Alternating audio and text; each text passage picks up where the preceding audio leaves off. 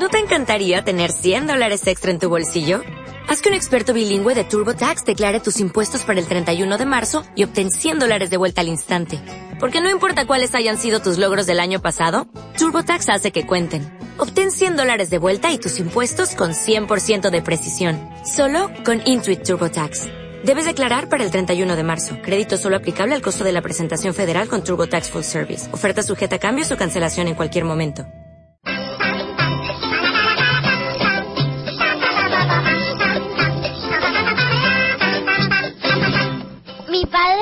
Que en Hello Freaky Podcast se aprende mucho de cine. Yo tengo una libreta en la que valoro las películas según en las que me duermo y en las que no. También me ha dicho que solo se habla de las mejores series de cada temporada. Yo llego el verano y una de mis alegrías es que empieza Teen Wolf.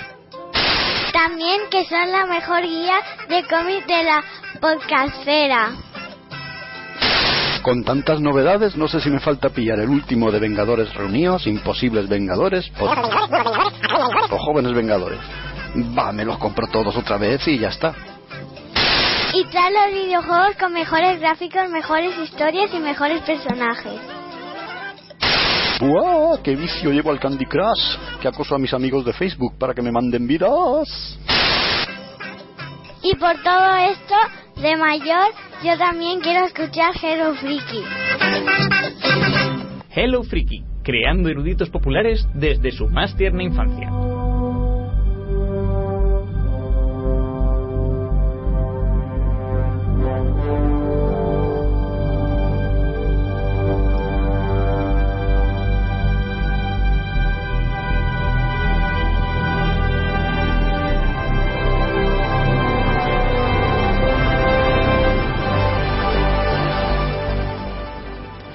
Desde el, de lo más profundo del reino de Hello Freaky estamos emitiendo el podcast de Hello Freaky Podcast que nada, vamos a comentar cine y series el 4x08, el octavo eh, capítulo de la cuarta temporada.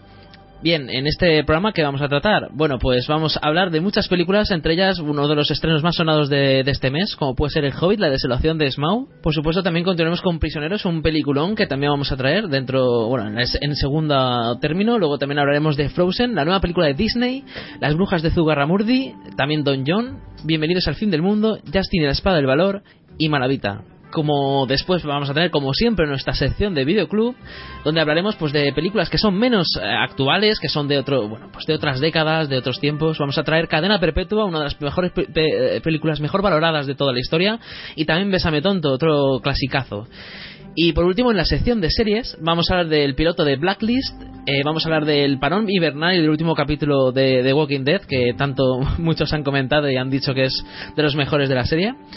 Luego traeremos, así un poco, quitándole un poco de, de territorio a cómics, eh, Ataque a los Titanes. Vamos a hablar del anime en sí, no del manga. Y luego hablaremos de la serie Almost Human. Estos son los contenidos del 4x08. Bienvenidos. Aquí habla Víctor Melleste, el director de Hello Freaky y presentador también. Y conmigo también están los otros dos cracks de Hello Freaky, que son Jaco, ¿qué tal? Hola, ¿qué tal? ¿Cómo estás, Víctor? ¿Qué hay? Bien, y también tenemos con nosotros a Álvaro Yeco. ¿Qué tal, Álvaro? Muy buenas, ¿qué tal compañeros? Encantado de, de volver a hablar con vosotros. Hola. Muy bien, pues sí, la verdad es que yo tenía ya ganas de hablar de cine. Después de tanto Watchmen, tanto cómic, tanto... Tienes una buena racha, sí. Un especial de cuatro brazas que recomiendo que escuchéis. el podcast, ya. Pues nada, sí, la verdad es que ya tenía ganas de hablar un poco de las películas que hemos visto estas semanas y es que hemos visto verdaderas películas con mucho interés. Así que si os parece bien vamos a comenzar ya con la sección de cine y como no, primero la intro.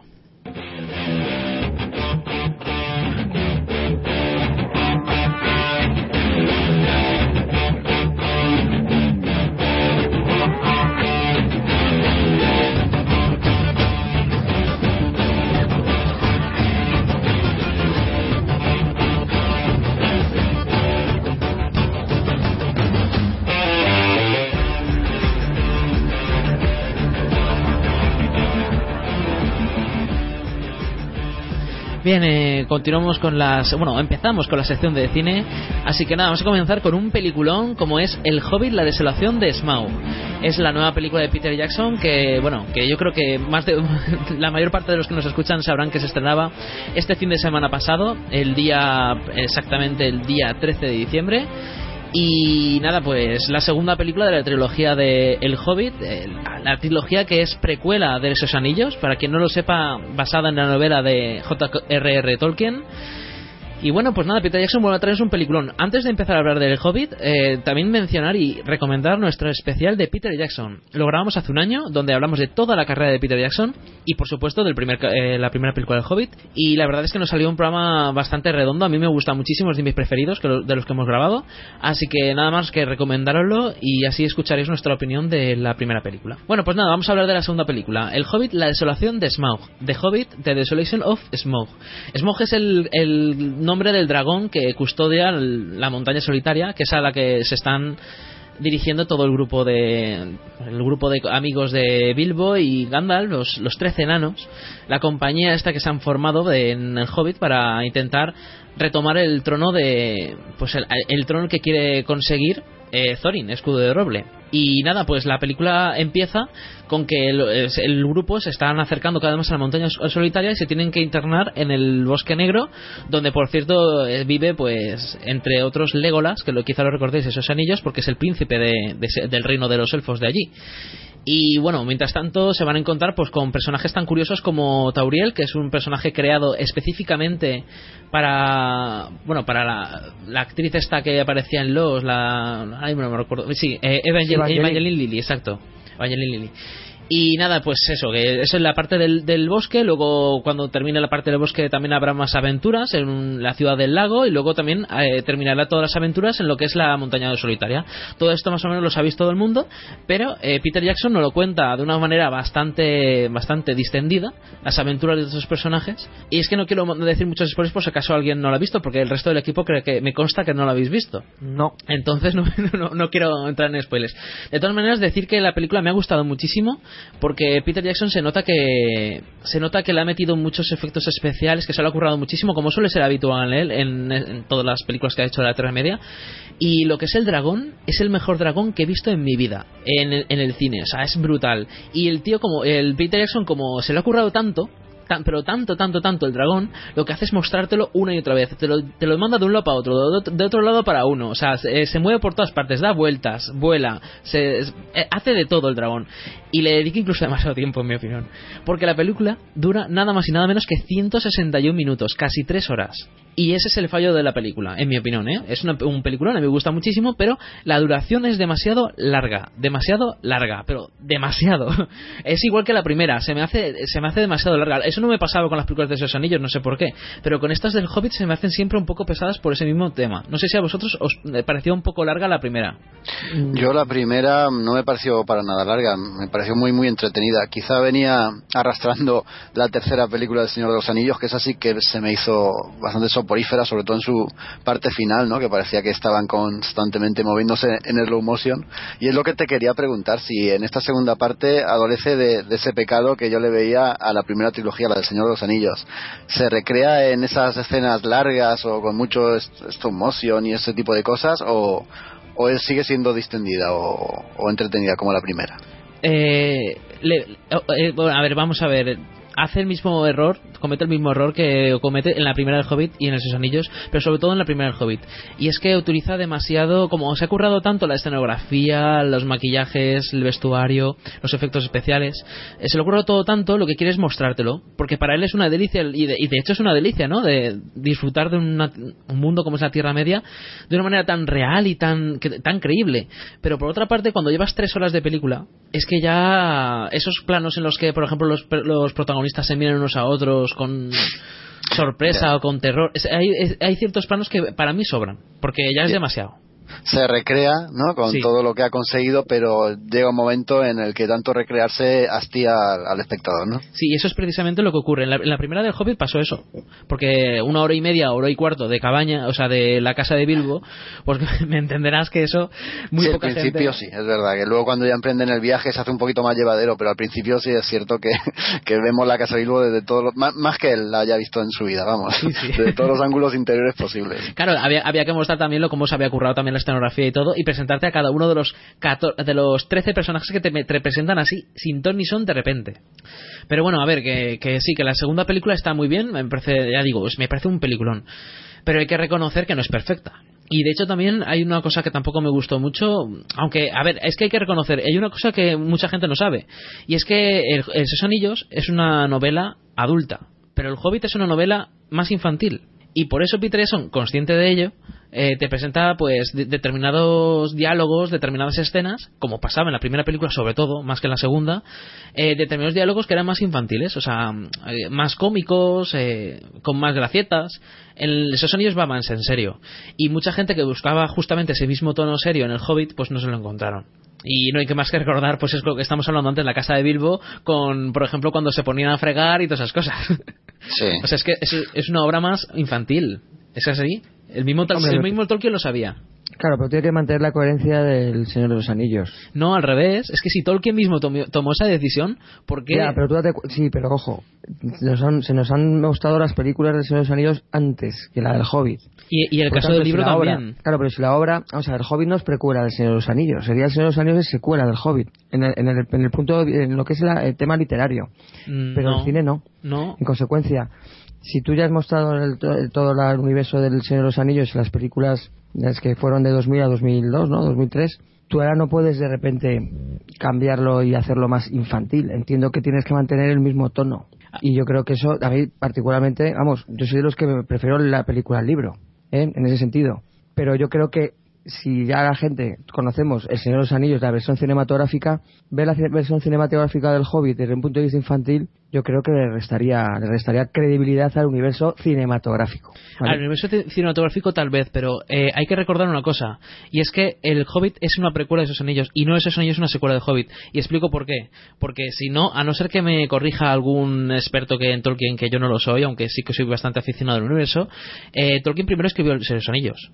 Entonces, la- eh, luego escribió la precuela, El Hobbit, donde explicaban Pero no un se poco... primero el Hobbit. ¿Eh? El Hobbit llegó a las librerías antes que el Señor de los Anillos. Yo tengo entendido que no. No, hombre, pero joder, lo del- por ejemplo, la introducción del Señor de los Anillos es el capítulo de Gollum del Hobbit, por ejemplo, cuando te hablaban del cuando te hablaba del anillo. Claro, claro, porque eso es una- un recuerdo de Bilbo. Pero según No, no, pero como pero como introducción, por lo menos en la edición que yo tengo. Otra cosa es que hubiera que, o sea, vamos a ver, otra cosa es que eso se hubiera colocado como introducción en una determinada edición para el que quiera entrar en el Señor de los Anillos sin conocer al Hobbit, como me puede, como me pudo pasar a mí, porque yo el Hobbit lo leí después. Pero, vamos, yo creo, tengo entendido que el Hobbit, el Hobbit se publicó antes de, antes del Señor de los Anillos y se comercializó así. A ver, en cuanto se me abra la Wikipedia salimos de dudas. No, creo que tienes razón. Creo que me estás. Yo, yo no sé por qué te- estaba totalmente de- eh, convencido de que esos anillos se había publicado antes. Pero bueno, pues a lo mejor me he equivocado. Sí, el, que concretamente el Hobbit se publicó en el 37, creo, y esos anillos se publicó en el 54. Ah, esa. Creo que sí, entonces tienes tota- totalmente razón. Y pido disculpas a todos los que nos estés escuchando por esta, este, esta sarta de improperios que he soltado. no, pues la verdad es que tienes razón, sí. Sí, sí. Pero vamos, que lo que es el tema, el tema película, yo creo que respetar el espíritu de la, de la versión cinematográfica es acertado respecto a la versión cinematográfica del Hobbit. Quizá de haberlo hecho al al revés, pues, pues puede ser a lo mejor más fiel. Pero en fin, bueno, eso ya es, eso ya es opinión del que a lo mejor quiere la fidelidad absoluta de la obra literaria, que yo soy de los que prefieren cosas distintas. Es un poco como versiones alternativas de, porque como ya conozco la obra, eh, que como creación, eh, con independencia del soporte que se haya, se haya creado, como puede ser aquí el libro, pues conocer otro punto de vista, yo soy partidario de eso. Conservas el espíritu de la historia, pero luego pues también pones cosas de tu cosecha. Pero no solo para el Hobbit y el Señor de los Anillos, sino para, cual- para un montón de obras. eh, adaptaciones de... Fusilar la obra a mí tampoco te creas que me convence muchas veces, porque ya Mm. lo sé, otro planteamiento, otra línea argumental distinta, pues oye, es como, pues, pues eso, como ya estará familiarizado, ¿verdad? Otra, la línea, activa- la línea alternativa de esta historia, coño, pues qué bien. Sí, Hombre, sí. si, si se hace bien, pff, yo creo que da igual. La semana pasada hablábamos de Watchmen, que lo hacían casi literalmente y estábamos la mar de contentos también, ¿no? Si se hace bien, hagan una cosa o hagan otra, yo creo que da igual. Y, y si no sé si vas a decir algo, Víctor, quería preguntarte si eh, el, vamos a ver, el Hobbit sabemos que es una, una novela bastante corta, ¿no? ¿Da para tres películas? ¿Da para una tercera? Eh, el Hobbit da para una tercera, pero porque porque lo han obligado así, ¿no? Porque se han dejado, bueno, a ver, no, no creo que sea ningún spoiler decir simplemente la ba- batalla de los cinco ejércitos. Eso se lo han dejado para la tercera la tercera película. Vale. De hecho es la batalla final, entre comillas, del Hobbit. Entonces eso se lo han dejado para la tercera película. El, el- hay que reconocer que la película tiene por título Smaug y Smaug es el, el total protagonista. Además se ve desde el principio, bueno, desde el principio o mediados de la película hacia el final, todos los, perso- los pers- personajes, todo el pueblo donde que visitan, todos los lugares, todos están bajo el manto de, de ese dragón o bajo la amenaza de ese dragón. Y su sombra, aunque no se esté viendo en ese momento, su sombra está siempre presente. Y sí, lo que me refería con el Hobbit con que era más infantil es porque Tolkien al fin y al cabo lo escribió para sus hijos. Lo escribió así para sus hijos. Y por eso tiene un estilo más infantil. Entonces, Peter Jackson, y ya lo hablamos en la primera película cuando la, cuando la tratamos, eh, quiso ser fiel a ese, a ese espíritu.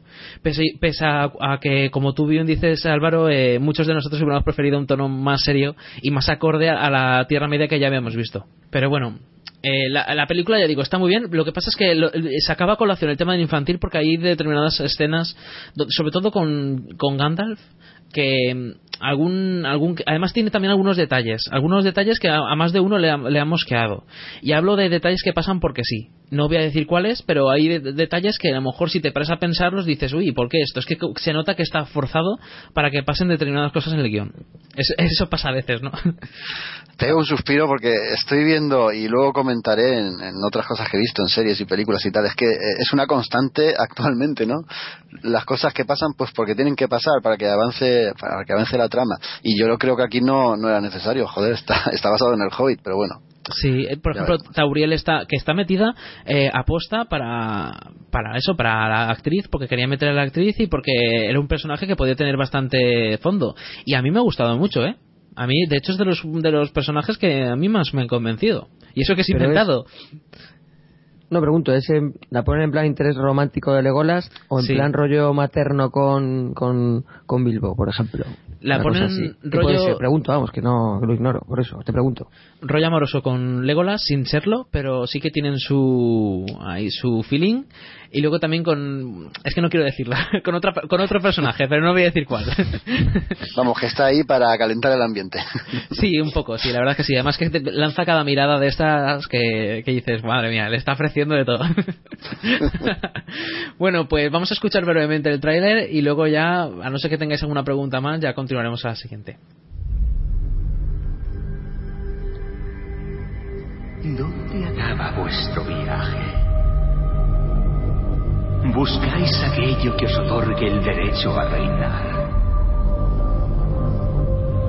Una búsqueda cuyo fin es reclamar una tierra y matar a un dragón.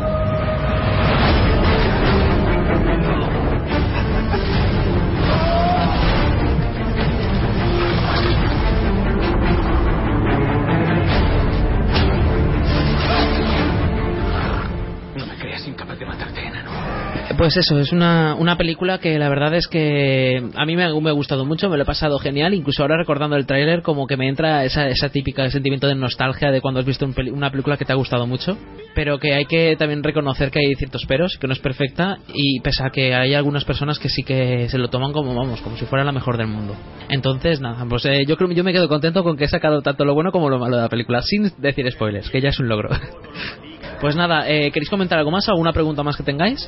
Pues no, yo vamos, por mi parte espero verla la semana que viene, así que luego ya co- compararemos opiniones. Eso, eso, yo, yo igual. Hmm. Vale, pues entonces vamos a continuar con la siguiente película. Y bueno, eh, se llama Prisioneros y vamos a escuchar brevemente el tráiler antes de contarla. Feliz día de acción de gracias. Mamá, ¿puedo llevar a Yoya a nuestra casa? Ponte un gorro, por favor, todavía estás resfriado.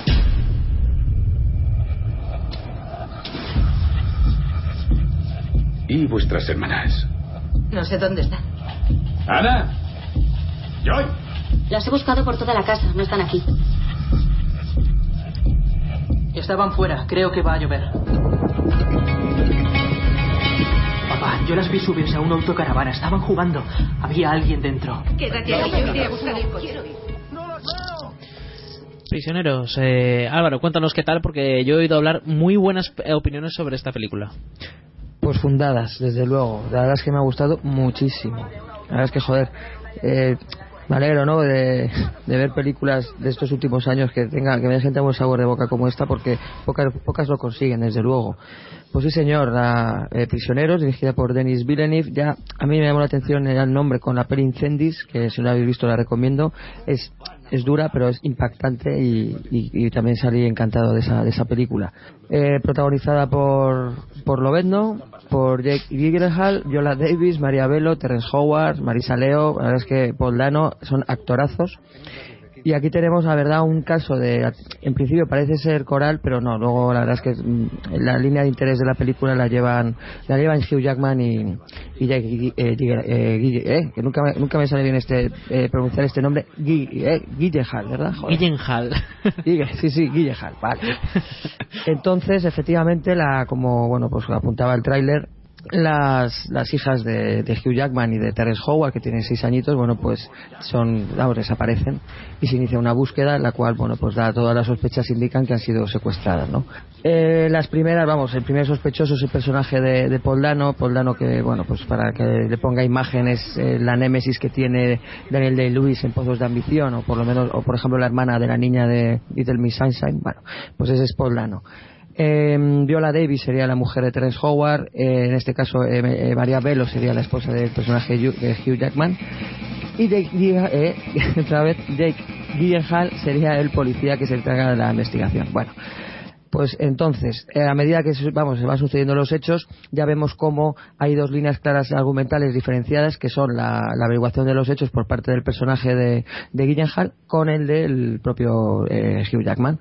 Lo que ocurre que, lógicamente, como el tiempo pasa, las niñas no aparecen, pues ya la tensión en el ambiente, bueno, pues se muestra eh, totalmente y además ya los las eh, bueno los recursos que, que realiza o sea por lo menos que utiliza el personaje de Hugh Jackman para eh, averiguar qué ha pasado porque lógicamente como he dicho el tiempo pasa y su, sus hijas su hija no aparece bueno pues de repente bueno pues saca no lo peor de lo peor de sí mismo para averiguar qué ha pasado sobre todo respecto al, a este prisionero que es el personaje de Paul Dano no la verdad es que Hugh Jackman como siempre estupendo. Este hombre la verdad es que reconozco que que ha sabido alternar lo que es el cine dramático con el cine de acción, con el cine de, de, de- de suspense, como ahora te puedes encontrar con pelis como Prisioneros, Los Miserables, alternándolo con tema, con pelis tipo Lobezno, o por ejemplo Acero Puro. O sea, creo que la es un actor muy polifacético y en ese sentido yo creo que, vamos, que se come la pantalla cada vez que sale. Es mi opinión respecto a este actor. Con Gyllenhaal pasa exactamente lo mismo. Le veo cada vez mejor a este chico. Porque, las escenas dramáticas, toda esta tensión que desde luego la película te lo, te lo muestra, este enfrentamiento entre ambos, porque al fin y al cabo, aunque defienden lo mismo, pero como es no el éxito de uno o no el fracaso del otro, el la cuestión es que las niñas no aparecen, pues ese choque de trenes está perfectamente y cuando eh, contado. Y la verdad es que cuando coinciden los dos en la pantalla es estupendo. Y tú como espectador no sabes si posi- posicionarte a favor de uno o del otro, porque ambos tienen razón en sus planteamientos, ¿no? Entonces es una, es una cinta que desde luego te, te- obliga a reflexionar muchísimo. Como padre además, y es inevitable, es inevitable que te llegue a la cabeza el, el- no la idea de esto que está haciendo Hugh Jackman, tú lo harías cuando ves que tu hija pues no aparece.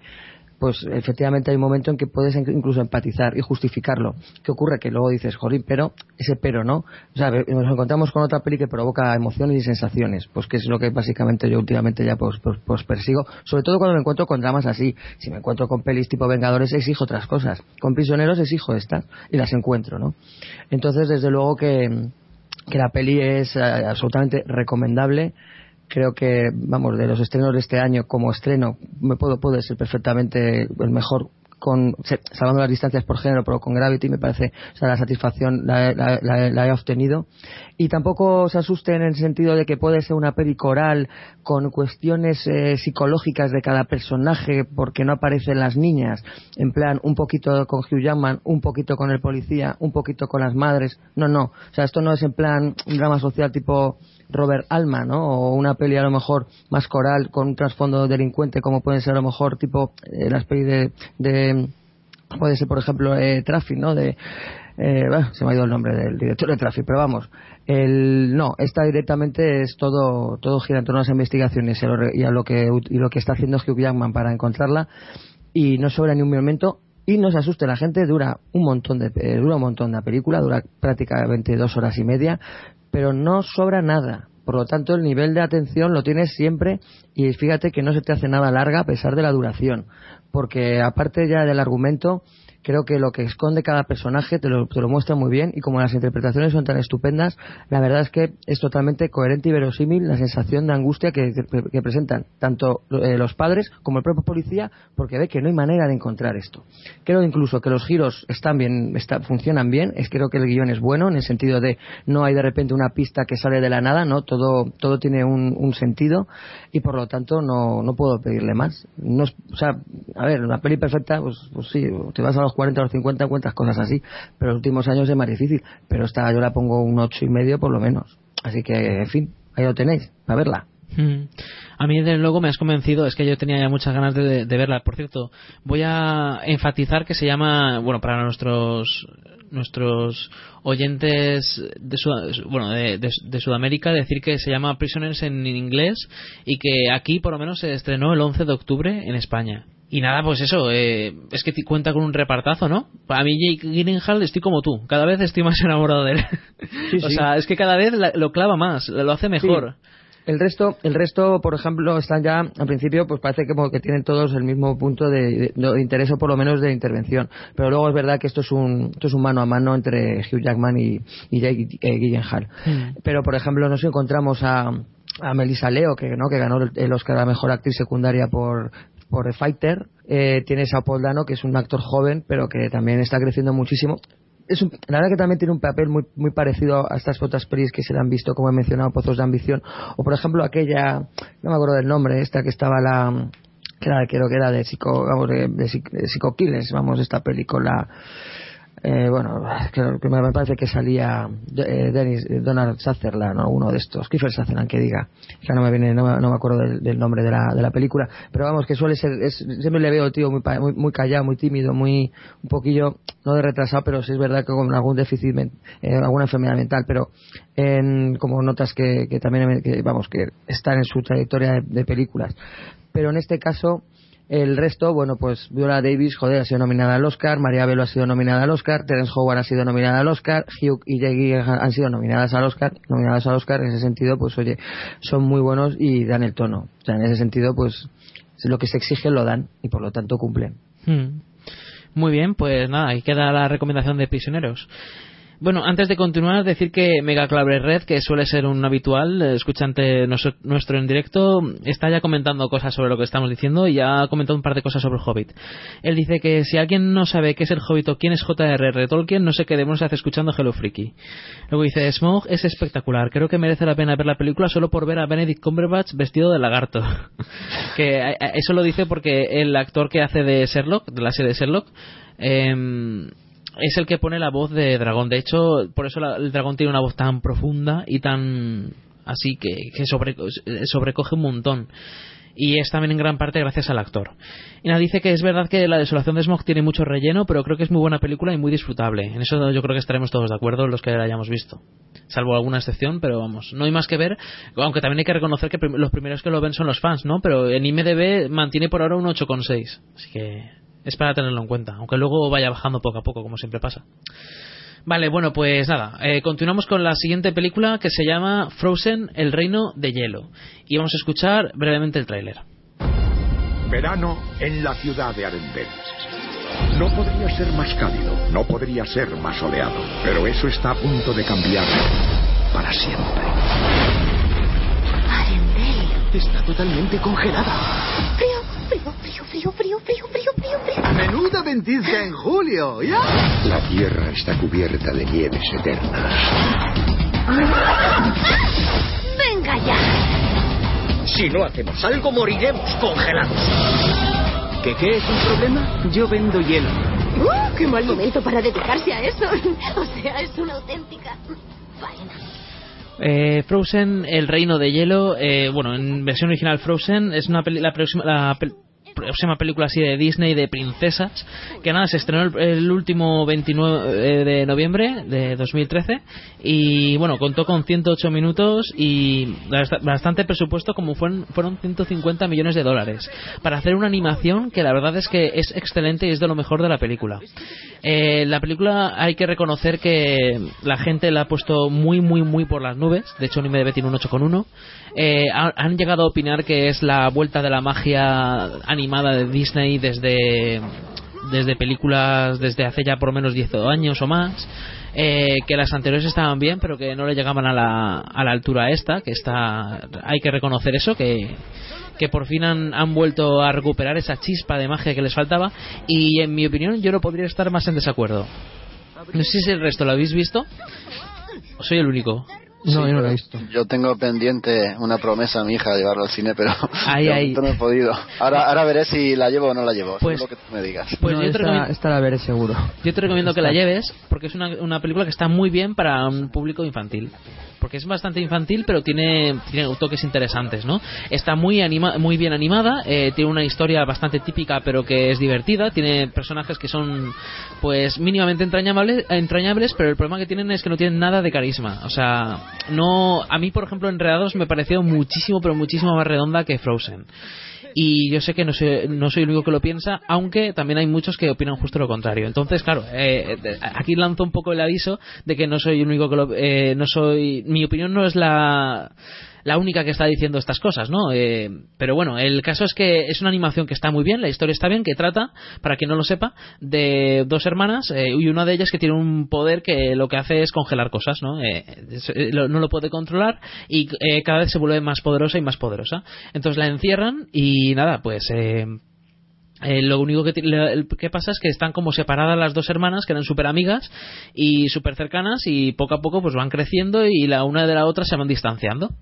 Eh, entonces trata las aventuras de la otra hermana eh, con respecto a que ella lo único que quiere es encontrar el amor y casarse y bueno, la típica vida de princesa y bueno, poco a poco conforme avanza la película se van dando cuenta de que, de que la vida es mucho más, eh, mucho más compleja de lo que ella en un principio pensaba. Y bueno, pues no quiero tampoco contar de qué trata la película en sí, porque solo voy a decir que ocurre ciertos, ciertos problemas con su hermana y con el poder de, de hielo que tiene y bueno, se ven obligados a correr una serie de aventuras. Y ahí es donde entran pues los típicos personajes que hacen gracia, los típicos personajes que le añaden el toque eh, más así de sentimental, bueno, no sé, es una, una película que yo recomiendo porque es- está bien, pero a mí se me hizo un poco un poco larga porque notaba que yo no era el público objetivo. O sea, yo notaba que mm, no como con Redados que era mm, aparte que era más redondo en mi opinión. No sé, que cogía un poco más a la gente de mi edad, o sea, tenía algunas gracias, algunas cosas que eran más para e- para nosotros. Eh, Frozen es más para infantil. Y funciona muy bien para infantil, pero no tiene por qué funcionar igual de bien para el resto. Hombre, sí, desde luego que su- si supera Enredados, vamos, sería ya algo, algo inédito. Porque me parece que es, como tú dices, tan redonda que, que yo creo que Disney lo mejor que ha hecho en los últimos 10 años con diferencia. Claro, claro. Y, y esta, sí, yo, a ver, he visto cosas, imágenes, y veo que sí es un poco que Disney se ha dado cuenta de lo del, que les funcionó enredados. Ya no, la verdad es que ignoro no la cuestión económica que sacará o no, pero sí la cuestión calidad. Y, y, y la verdad es que sí me ha recordado muchísimo enredadas, todas las, las imágenes que he visto. Pero joder, con solo, con, solo con que esté un escalón por debajo, vamos, me, me daría con un canto a los dientes y, y saldría contento del cine, desde luego, por- porque es que lo de enredados, vamos, es un peliculón. Sí, pues está más o menos, eh, no por el estilo, porque es que ya digo que Enredados me parece un poco mejor. un poco bastante. Pero es que también hay que reconocer que si lo miro desde el punto de vista de un niño, o incluso mejor aún de una niña, es que yo creo que esta película es casi tan redonda como Enredados, porque es que es que lo tiene todo, lo tiene todo y además eh, consigue que te encariñes con una nueva princesa, que ya es más de lo que a lo mejor pueden, pudieron conseguir con otras otros personajes, otras princesas que sacaron, que en mi opinión pues no dieron tanto, no dieron para tanto. Pues vaya disgusto que me acabas de dar. Otra nueva princesa. Sí, otra nueva princesa no, lo peor de todo sabes qué es, dime, dime. que ¿Qué son, do- parte? que son dos que son dos hermanas, así que son Ah, dos bueno, sí, princesas. pero la que más le gusta a las niñas, me imagino que será la, la buena, ¿no? La princesa, la princesa Ana. No, las dos, eh, las dos. Lo peor de todo es que a, a las dos gustan, porque, por ejemplo, a Marta, que no, no está en este programa hoy, pero que a ella le gusta más la otra, la de hielo. Mira, yo los de Disney le podremos achacar todas las críticas que, que nos, nos- se nos ocurran, pero saber hacer dinero es que son únicos, ¿eh? Para, para eso. Sí, sí, sobre todo con merchandising. Uf. Bueno, ¿Habéis pues. visto esto, eh, ¿Habéis visto esto que hay ahora, princesas Disney zombies? Sí, sí, sí, sí, sí. Menos mal que a mi hija la ha pillado ya un poquito. Bueno, a mi hija está con otra cosa, también de Disney, pero es que es increíble, ¿eh? Cómo No, nos pero yo es que he flipado cuando digo, hostia, cabrón, Son las hijas lo, de- lo- pero, pero ponen en, o sea, en publicidad, en plan, con el clan, ahí por la mañana, y hostia. Sí, son las hijas de las, de las princesas, o bueno, es que hay un montón de versiones. Ah, o sea que es... Sí. Están las vampiros las y las y encima zombies. zombies. Están las vampiros Bueno, que son eh, las eh, vampiros no sé qué, y luego están Las las zombies son una cosa, y luego están las hijas de las princesas que también las han Ah, sacado así un, coño. un poco en plan gótico. Ah, amigo. No, hay un montón de... A mí no- Un día hacemos un especial de la Monster High. Oye, pues no te A lo creas mejor- que a eso... A lo mejor...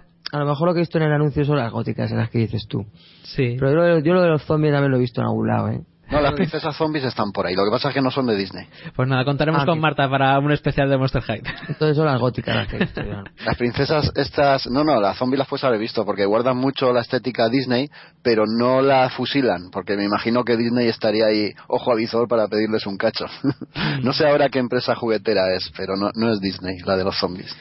Bueno, vamos a continuar con la siguiente película, porque de Frozen- Porque aquí estamos para hablar de cine, no de princesas. Aunque sí, también estamos para hablar de princesas. Y nada, pues vamos a hablar de otras princesas, entre comillas, pero que no llegan a serlo, como son las brujas de Zugarramurdi. que es la nueva película de Alexis de la Iglesia, y vamos a escuchar brevemente el tráiler. Uno soy un árbol. Un hombre desnudo. Un soldado verde. Un niño. Es el elegido. No, chaval, ¿tú estás loco? ¡Qué asco! ¡Estoy hasta los cojones de la pensión compensatoria, de los jueces y de la bruja de su madre! ¡Aparte, señora! ¡Abre, puta! Silvia, perdona. A ver, me- te pregunto yo lo que le da de merendar al niño.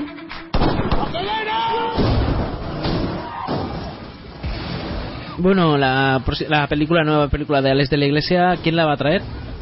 Yo mismo. Venga. Que vosotros habéis hablado mucho, aunque a ver si la, la torre repentina que me ha entrado me deja, me deja hacerlo. Vamos a ver, empezamos por el título en inglés que me ha llamado mucho la atención. Se- Es Witching and Bitching. Que si mi, mi traducción patatera me deja hacerlo más o menos, creo que es algo así como brujeando y zorreando. Eh, eh, me mola muchísimo más que la otra. ¿No Pero has visto muchi- eso? muchísimo más que la otra. ¿Cómo Qué mola? curiosidad. Bueno, las brujas de Zugarramurdi. Eh, como tú has dicho, la última película de Alex de la Iglesia antes de que parece ser que se emprenda con, el proyecto de Super López. Ahí estaremos nosotros también atentos para hacer un especial, como de costumbre. Pero bueno, vamos a hablar de esta, que es lo que toca. Yo antes de verla me habían contado varias personas, ¿no? Que a grandes rasgos su crítica era que la primera parte de la película, la primera media hora más o menos, era bastante aceptable, mientras que el resto, uf, era, insufrible. Pues mira que, cosas que a mí me... No sé si es porque soy así de raro, pero a mí me ha pasado al revés, ¿no?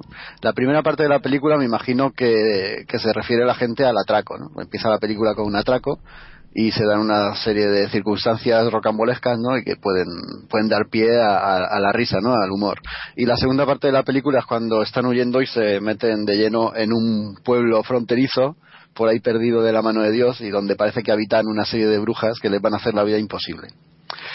Y la película se divide en estas dos partes. Y a mí esta segunda parte me ha, me ha gustado bastante más, aunque tengo que decir que en, en general no sé si la película me ha gustado o no me ha gustado. Y me explico. La película mantiene un tono eh, humorístico durante todo el metraje, ¿vale? Lo que pasa es que ese tono humorístico, si bien a veces es efectivo y te llega a hacer gracia, en otros momentos es absolutamente ridículo. No, no le ves el punto de gracia por ningún lado. Hay actores que, que están bastante bien, como por ejemplo eh, Hugo Silva, a mí me, me gustó bastante, pero el culmen es cuando aparecen las brujas. Yo creo de que, que Carmen Maura y María Barranco están, están geniales. Eh, me da la impresión de que se lo pasaron bomba haciendo la película.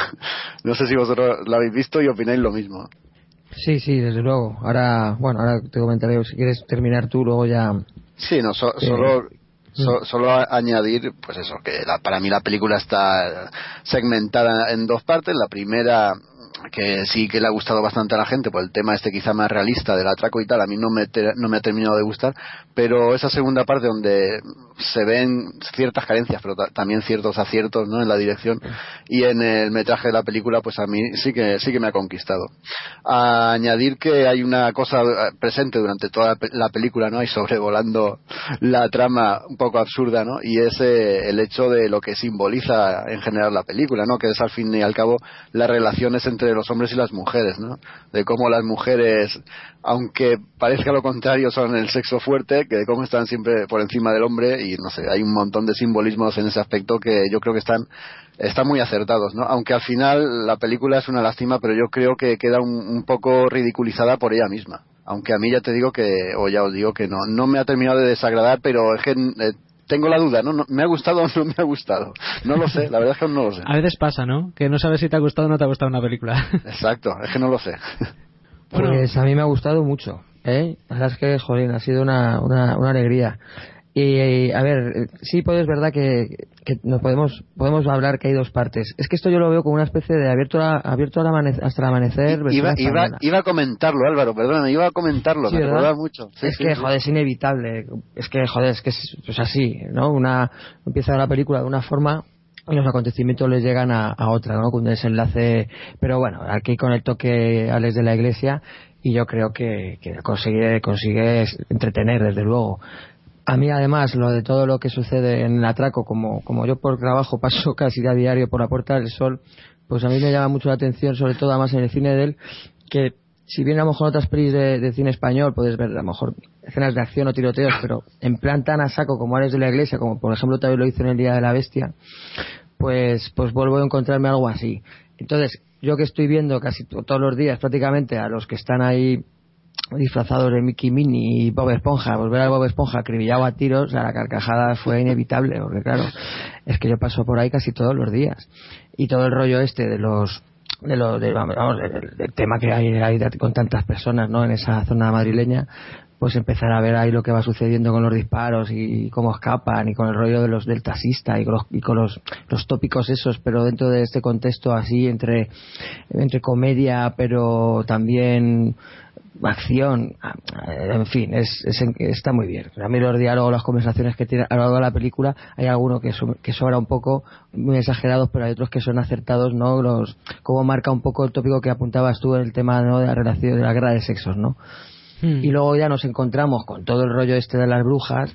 Y a mí, por ejemplo, eso de que vayan a una cafetería y que pongan reproducciones de los años 80, 90, que salga el José Luis Moreno con el Toma Moreno y, y- y que eres lo único que dice, no, es que a estos les da igual ver esto. O sea, la tía tiene un VHS como si fuera la televisión en directo con noticias de que era la invasión de la guerra del Golfo, me parece. O sea, es, o sea, es que son cositas que, joder, que, que son buenísimas.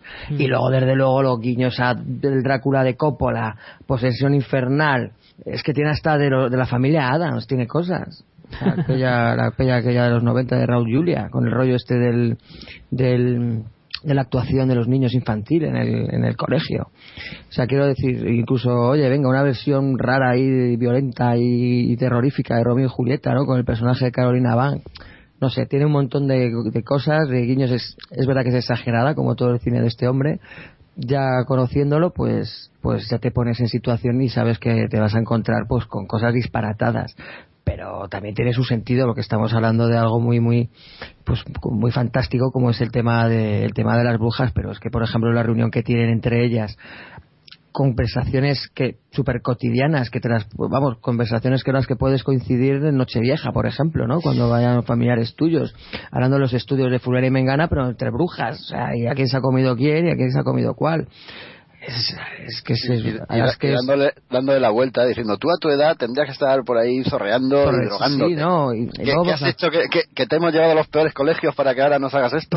Claro, la familia, es que era como, yo me acuerdo de aquella peli de la familia Adams, ¿no? Con- no juegues con la comida, claro, el tío, se- y está la Carolina Van que está ahí ahogando al, me parece que era el tío que estaba en el taxi, Sí. o, o mordiéndole la oreja, Sí, o sea, que son, que son ese tipo de, ese tipo de escenas, y ese tipo de situaciones, con luego con el toque y la firma del de, de, de Ares de la iglesia, pues gritos y disparos y incluso y despropósitos, pero bueno, oye, que también tiene, también apetece ver estas pelis.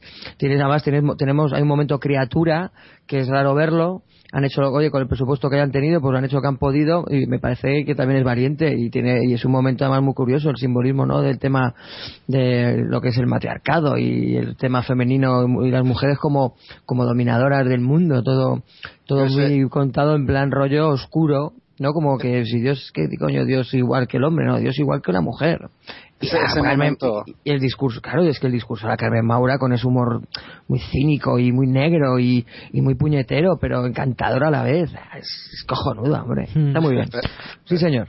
Perdona, Álvaro, pero el- yo el momento ese CGI no me gusta nada. O sea, si No, no, está- si no tienes pasta para hacerlo, no lo hagas. No lo hagas. Bueno, Ya, pero oye, sí. la, la criatura estaba bien, que a lo mejor ya los movimientos y cuando y cuando coincide con actores, o sea, los momentos de, ac- de- o sea, con actores y lo que si- significaría no acción real, pues pues sí, joder, está mal, pero pero a, ver, bueno, a, ver, a- ver, Víctor, ¿qué opina? A ver. Pues a ver, yo opino que me gustó, me gustó bastante, de hecho me divertí bastante, pero yo opino como el resto de la mayor parte de la gente de que la primera mitad está muy bien, pero justo cuando se mete con el tema de las brujas, de forma irónica, eh, irónicamente el- la parte de las brujas es la que me más me aburrió, porque a ver, eh, a mí me hizo muchísima gracia, además yo parece que sincronizo mucho con el con el humor de Jorge Guerrica Echevarría y de Alex de la Iglesia, a mí me gustaba mucho ese humor absurdo que tienen, mezcla de absurdo con sucio, con una- un realismo sucio y al mismo tiempo crítico con social eh, y a mí me hace mucha gracia el, ese bueno ese a- a- bueno cómo decirlo no sé la palabra ese atraco que hacen a la joyería y cómo luego se van intentando escapar con el coche, cómo luego se, quedan sin coche y tienen que coger un taxi. Bueno, es que es una, una serie de cosas que a mí me, me hicieron muchísima gracia. Y claro, llega el punto de las brujas, que es lo que yo esperaba con más ahínco, y luego resulta que las brujas es lo que menos me interesaba, porque de hecho estaba deseando que salieran de ahí y siguieran su viaje. o sea, no sé, es fue un- una, una experiencia un poco curiosa. El colmo del patetismo es que no atracan una joyería, atracan una tienda estas de, de compro oro. de empeño, Exacto. sí señor. Exacto. De empeño. Y, Pero que es real, ¿eh? La tienda, Sí, ¿eh? no, no, sí, sí, sí, me, sí, me- y me, me lo imagino, y los personajes estos cutres de, de dibujos animados que están ahí Sí, con los sí, globitos están y tal, sí, sí. En Navidades no veas. Y decía, o sea, cuando empiezan a pegar tiros ahí. No, y- bueno, que como y además forman, par- forma pa- forman parte del, del golpe, todo este rollo de las miradas, o sea, yo me, yo me descojonaba. Sí, sí, es- está muy bien. Descojonaba y cuando ya solo ya, yo cuando yo había hecho, yo mira, ya esta peli ya me ha convencido, macho, solo por esto. Mira, a, a mí me cargaba mucho el que hace de Cani, creo que es Mario Casas, ¿verdad? Me, me cargaba mucho, ¿no? Me, no me gustaba como, como hacía el hombre el, hombre el papel. Y luego eh, el haber momentos, ¿no? El haber metido a Carlos Areces y Santiago Segura vestidos de mujer Ah, sí. me, me sacaban totalmente de, de- de ese, no sé, de, del aquelarre o de la reunión. Ya sé que es, es de humor, ¿vale? Ya sé que están ahí aposta, pero es que no. Tanto les costaba meter a, a dos mujeres de verdad. Me dice, De me dice verdad que Marta. me gustó, a mí es que me, sí me gustó, ¿eh? A mí también me dice Marta, oye, que ese es Santiago Segura. Yo, ¿qué dices? Dice que sí, que sí, fíjate. Y yo me fijaba y decía, pero que no, que no, que no lo veo. Y ya Sí, cuando hombre. gira un poco, que ya, ya está un poco de perfil o algo, hostia, que es Santiago Segura. o sea, que es cierto. qué fuerte. Pues fíjate que a mí me gustó y es que además lo hacían tan bien y las conversaciones er- eran como eran totalmente distintas al resto, pero dentro un poco de la coña que tuvieran entre entre ellos, me imagino que era- eso está claro escrito por ellos, mi mamá, bueno, no soy experto en esto, pero me imagino que sí, como como, como cómicos que son. Pero eh, a mí me- creo que aportaban mucho a todo eso y, y es que, joder, es que está muy bien caracterizado. O sea, hay un momento en que, que parece mujer de mediana edad. A mí, sí, a mí particularmente las gilipolleces que hablaban de, ay, fulano y mengana ahora se ha ido a no sé dónde estudiando tal, ay, venga, cariño, tal. Sobre todo con la Caro- personaje de Carolina Van, Hmm. haciendo referencia con los hombres y todo esto, a mí me, me hicieron mucha gracia las, las, la coña que tenían. Hmm. Esa parte es divertida, sí. Bueno, continuamos con la siguiente película, si os parece. Claro.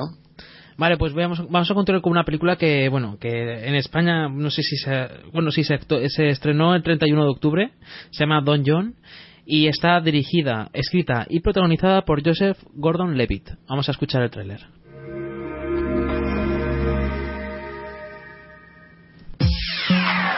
Hay muy pocas cosas en la vida que me importan de verdad.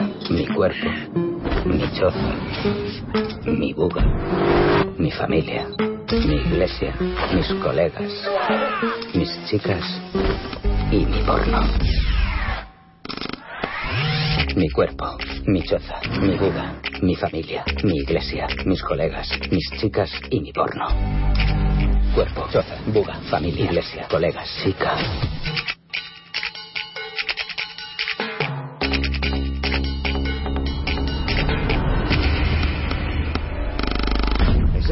Ya te digo que lo es. Más maciza.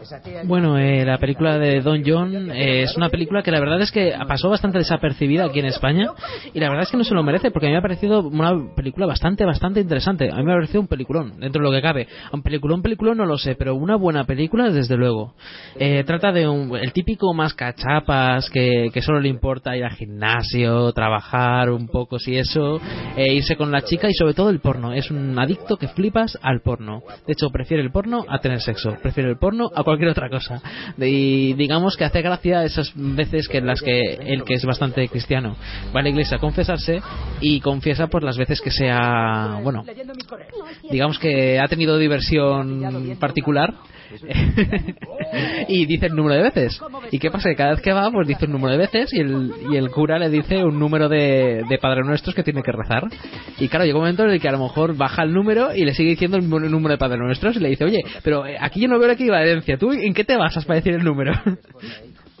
y nada, la película trata de eso, de cómo un adicto al porno porque no valora las relaciones ni avalo- no, no, no, no sabe lo que es el amor y ni nada. Lo único que le interesa es ligarse a una tía cada vez que sale por ahí con los colegas. Y claro pues poco a poco va conoce a una chica que eh, digamos que le, le interesa tanto que le que poco a poco le interesa tanto que incluso lo obliga a estar con él eh, a estar con ella sin tener sin tener sexo ni nada. Pero también eh, cuando lo tienen o sea tampoco le quiere que, te- que, vea porno ni nada. Entonces to- eh, ahí ve- vamos viendo una serie de, de conflictos entre formas de ver la vida y formas de, de ver las cosas que claro que ahí el, el protagonista poco a poco va creciendo y se va dando cuenta de por qué no valoraba tanto el sexo y incluso valoraba más el hecho de de pues eso de, de de, de masturbarse antes que incluso estar con otra persona. Y eso es porque sim- simplemente y simple y llanamente a esta persona no le interesa para nada cómo se siente la otra persona. Con lo cual de qué le sirve estar con esa otra persona lo único que quiere es sentirse él mismo bien, pues se va al porno y punto. No sé, es una película bastante interesante. Además, un crecimiento de personaje muy interesante y con Julianne Moore, que hace de una. Bueno, no hace de la chica, la chica la hace de Scarlett Johansson, pero Julianne Moore hace un papel bastante. No sé, a mí me pareció que estaba muy bien, así como secundaria, y que sin embargo aportaba un toque extra. ¿Qué, personaje interpreta Julian Moore dentro de este argumento que has contado? Pues eh, básicamente eh, la chica con la que sale, que es Scarlett Johansson, obliga al protagonista a, bueno, a, a, a es- a estudiar un poco por las noches para intentar recaudar su vida y tener un trabajo mejor que el que tiene. Entonces allí conoce a Julian Moore, que es una señora eh, que también está dando está allí haciendo las clases y tal, para también estudiar un poco y se van conociendo y ella también es bastante rara y sin embargo no tiene ningún tapujo con el tema del sexo y eso y bueno pues ahí tienen un par de choques y un par de roces y una cosa lleva a la otra y esas cosas que todo el mundo sabemos O sea, que sería una especie de triángulo amoroso.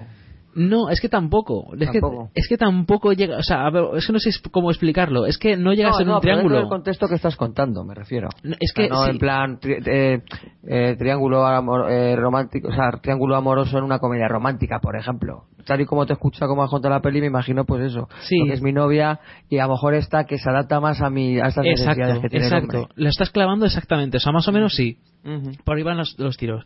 La película, ya digo, lo recomiendo mucho. Se llama Don John y, bueno, eh, hace apología en inglés a Don Juan, el típico tío que cualquier tía que quiere, tía que se consigue. Y hasta el punto de que no lo valora. Y poco a poco, pues, este adicto al, porno va descubriendo que, que lo que necesitaba era, en realidad era una persona que le importara y, y aprender a ese, ese toque de empatía que le faltaba. Y ahí está, pues, el, todo el, tema interesante de la película, poco a poco cómo se va desplegando. A mí me parece que es una película muy buena. A mí me ha gustado mucho. No, además se le ve talentoso eh, a, a. Y creo Sí. que además, no, estos proyectos ahí tan personales y que también quiere, quiere un poco abarcar otras, pues, eh, otra, otra serie de, de posibilidades al margen de, de ser actor, pues creo que son muy meritorios estos, estos trabajos, ¿no? Guión, o sea, guion, dirección, casi producción, vamos, como es una, es su película, ¿no?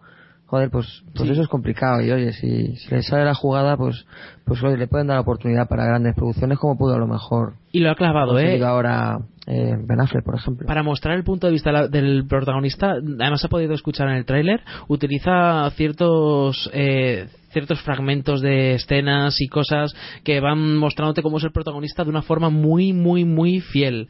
Eh, me parece que es eh, es que está muy bien retratado. Además se nota nada más en el tráiler cómo va describiendo las cosas que le importan y las describe en siete ocho palabras. Eh, mi buga, mi choza, mi chica, mi porno. O sea, no, tiene poco más. Es una, una persona súper simple y que poco a poco se van dando cuenta de que por eso mismo, por esa simpleza, por, por- por eso mismo no valoraba, no valoraba la vida, ¿no? En su justa medida. Bueno, pues esperemos que funcione. Que no Sí. le pase a lo mejor como no, me, me viene a la cabeza a lo mejor Edward, Ba- Ed- Edward Barnes, que también alternaba eh, películas, ¿no? Eh, con tanto en guion y dirección como, como en, en, act- en act- en actor, ¿no? Actuando. Y que al final el hombre pues no, no repuntó. Hizo sus Mm. tres o cuatro peliculillas pero no prosperó. Esperemos que este sí lo consiga. Ojalá porque es un buen actor y ha demostrado que también es un buen director. Al menos a mí me lo parece. Aunque también es muy pronto, también hay que reconocer que es muy, muy pronto para hablar de sus labores de dirección, porque se, solo ha hecho oh, esta película, o sea, no ha hecho más películas todavía, de- Ujú. así dirigidas. Ha dirigido algún capítulo, pero creo recordar que ya está. Pero bueno, esperaremos. Vale, pues vamos a continuar con la siguiente película, una película muy friki que se pudo ver en Stitches y que ya se ha estrenado y nada, de hecho se estrenó el, concretamente, bueno, aquí en España parece que ser que no, se estrenó el 19 de julio en el Reino Unido.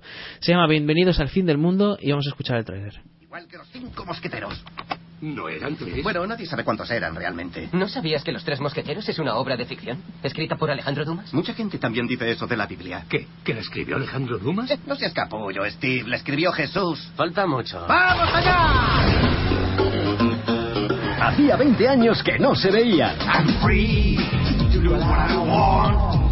Pero esta noche vuelven a su ciudad natal para correrse una juerga de pub en pub. Al fin podremos conquistar la milla de oro. 12 pubs, 12 pintas. Y esta vez piensan llegar hasta el último. El fin del mundo. Eh, Bienvenidos al fin del mundo. Es una película que yo solo he podido ver la mitad, así que nos la va a traer Álvaro, que estoy seguro de que si es tan friki y opina igual que el resto de la gente que he escuchado, seguro que le habrá gustado. Sí, sí, sí. Y es que además, joder, eh, es que perfectamente verla con las brujas de Zuragaverde igual, ¿eh? Es que es otro rollo parecido. Sí, sí. Y es que, joder, te metes una sesión doble de estos dos títulos y, y- y es que sacas un montón de semejanzas.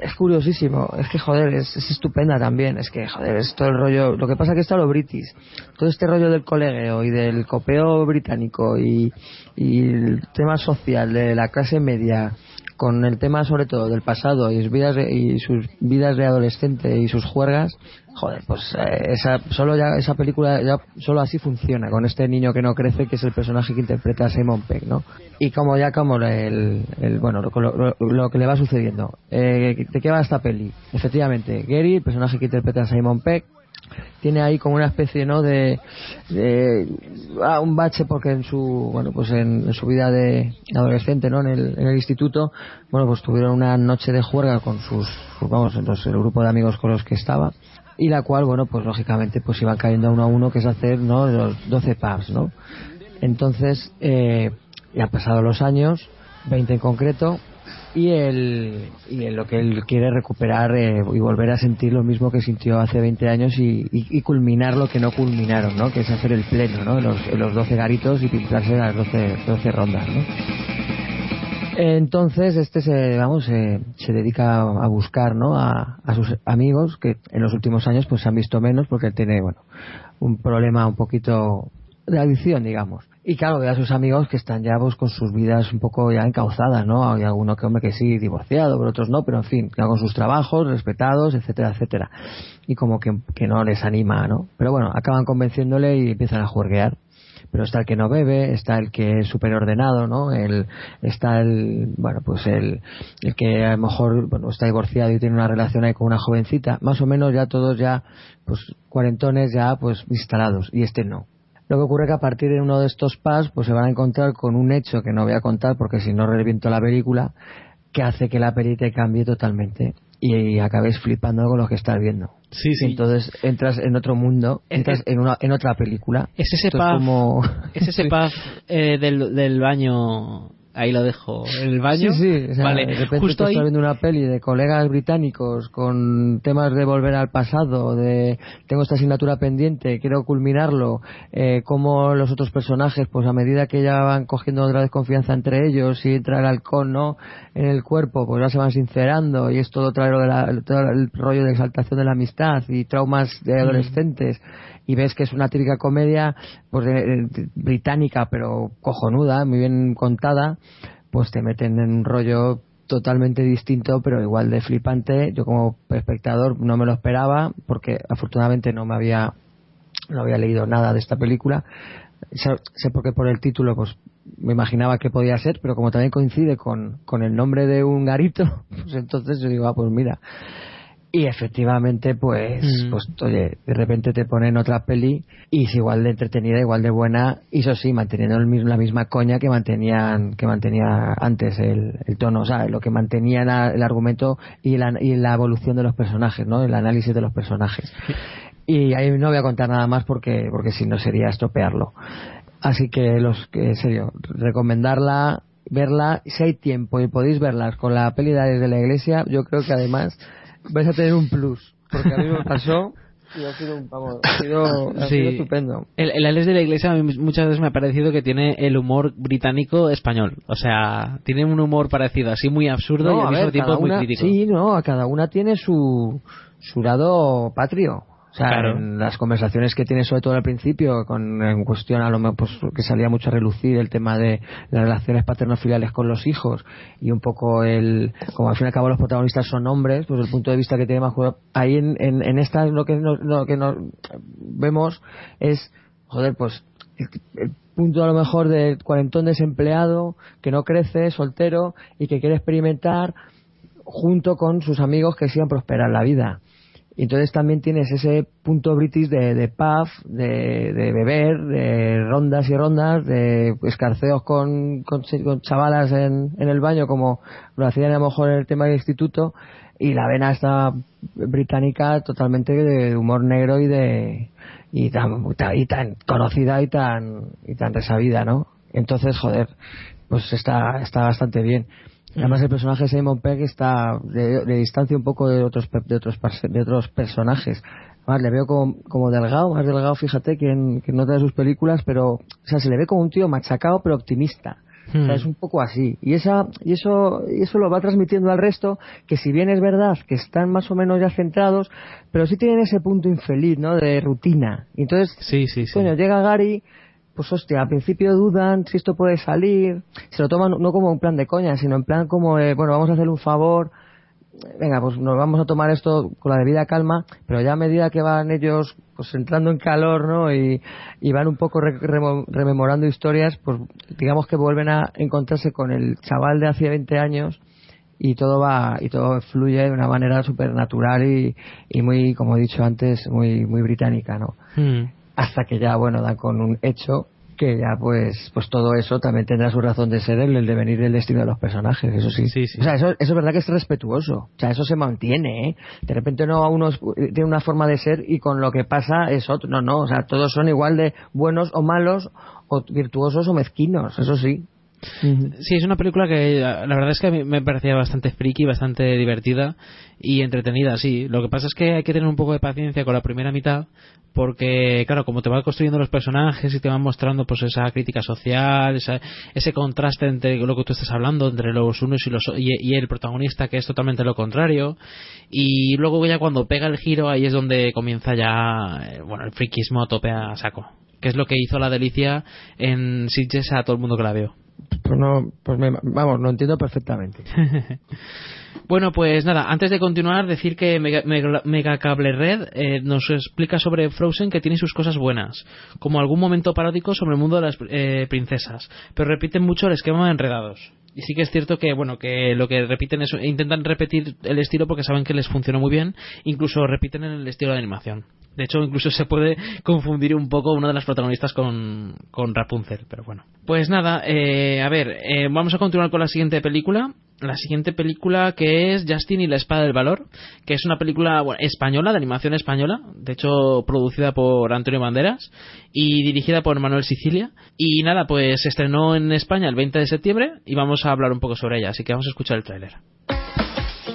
En un reino con demasiadas normas, Siga andando. Justin siempre tuvo un sueño. Quiero ser caballero. Necesitarás una misión. Devolver a su lugar la espada del abuelo. Ahora, el héroe que menos imaginas Y tú estás aquí porque quiero ser entrenador. tendrá que aprender a golpes. Cuidar de sus amigos. Un tercer ojo puede ver en tu interior. Pero si te lo has pintado. Enfrentarse a nuevos enemigos Con tu cuerpo y esta jeta. Van a perder la chaveta. y encontrar el valor para afrontar su destino. Para la prueba hemos elegido un clásico. El dragón. Eh, y la Espada del Valor, una película, ah, ya digo, animada y bueno, para enfocada al público más infantil o juvenil y que rescata pues el género de caballerías, pero animado, eh, con todos los clichés del género, todos los clichés que te puedes imaginar, pero siempre satirizados, de manera que tengan su toque de humor y de aventuras eh, que pueda gustar a los más pequeños y a los no tan pequeños también, hay que, todo hay que decirlo.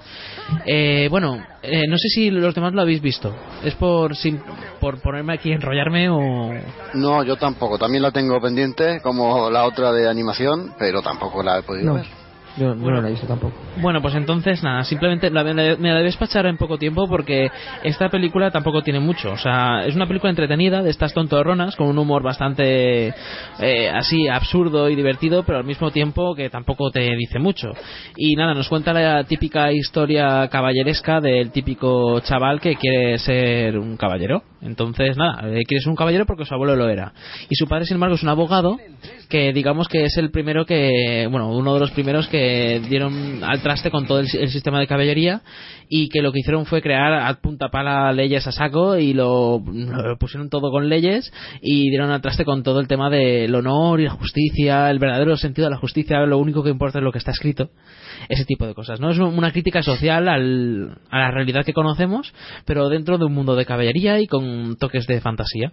Y nada, pues se juntará con una chica, con un mago, y intentarán pues rescatar al reino de unos caballeros relegados, renegados, que lo que quieren es, es conseguir arrebatar el trono a la, a la reina y nada, y volver a instalar una era, una era de caballería, pero dentro, pero más bien oscura. Porque el, caballero que, que quiere conseguirlo es, un- es precisamente el que mató al abuelo del protagonista.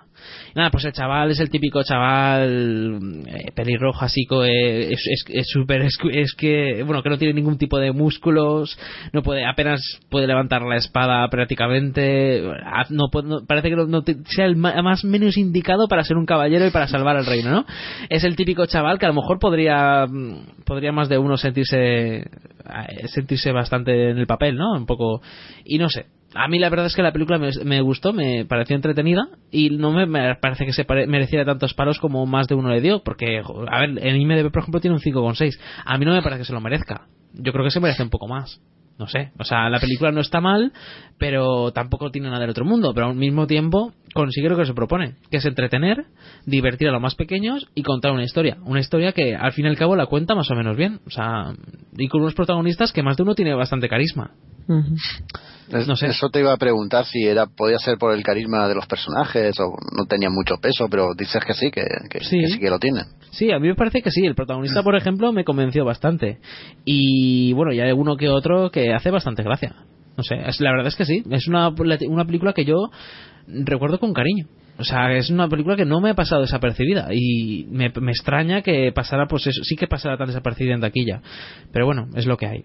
Ya sabes, a veces si no está respaldada por Disney o por alguna de las otras grandes que se dedican a esto, no, no hay nada que hacer. Ah, y la animación muy bien. O sea, está bastante bien animada. Así que un, un hurra por la- el equipo de animación española que se le ocurrió y nada, pues. Pues eso, que a ver si siguen ese, ese trabajo tan grande que están haciendo para potenciar un departamento que está pasando, que mucha gente a lo mejor no conoce, pero que sepáis que la industria animada española es mucho más potente de lo que muchos de nosotros pensamos. De verdad, ¿eh? Lo que pasa es que pasa desapercibida frente a las grandes eh, superproducciones, que es una pena.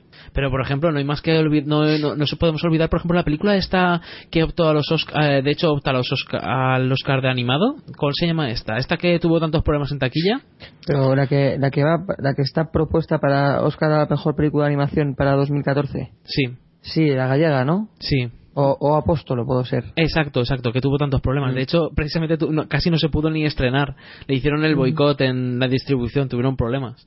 Que hicieron boicot a la película. Sí, bueno, básicamente la, la, la empresa que había firmado para distribuirla se echó para atrás y no lo hizo. Y a, apenas dos o tres días del estreno se dieron cuenta de que solo se iba a estrenar en 14 o 15 salas en toda España. Y tenían pósters y carteles por toda España, en, incluso en ciudades donde no se iba a poder ver la película. Fue una vergüenza total, la de Apóstolo. Bueno, hay que tener suerte, hombre, sale nominada y por lo tanto podrá tener una, una exhibición acorde con la calidad que esperemos pueda tener, porque a mí sí me llamó la atención y además yo doy fe que se publicitó bastante esa película, ¿eh? Sí, sí, pero luego llegas a verla y no, pudiste, no podías verla. En Madrid, vamos, eh, yo me muevo en transporte público y se la veía bastante en carteles, ¿eh? Ujú, en el sí. metro, autobús, etcétera. Pues imagínate el batacazo, ¿sabes? Vamos, que le costó más la distribución que luego que tiene huevo la cosa. Sí, sí, sí. Pues nada, eh, eso es- así es como queda la cosa y vamos a continuar con la última película de, de los estrenos que es Malavita y vamos a escuchar brevemente el tráiler. Hubo una época en la que lo tenía todo. La gente me preguntaba qué se siente al ser intocable. Lo que deberían haber preguntado es ¿qué pasa cuando dejas de serlo?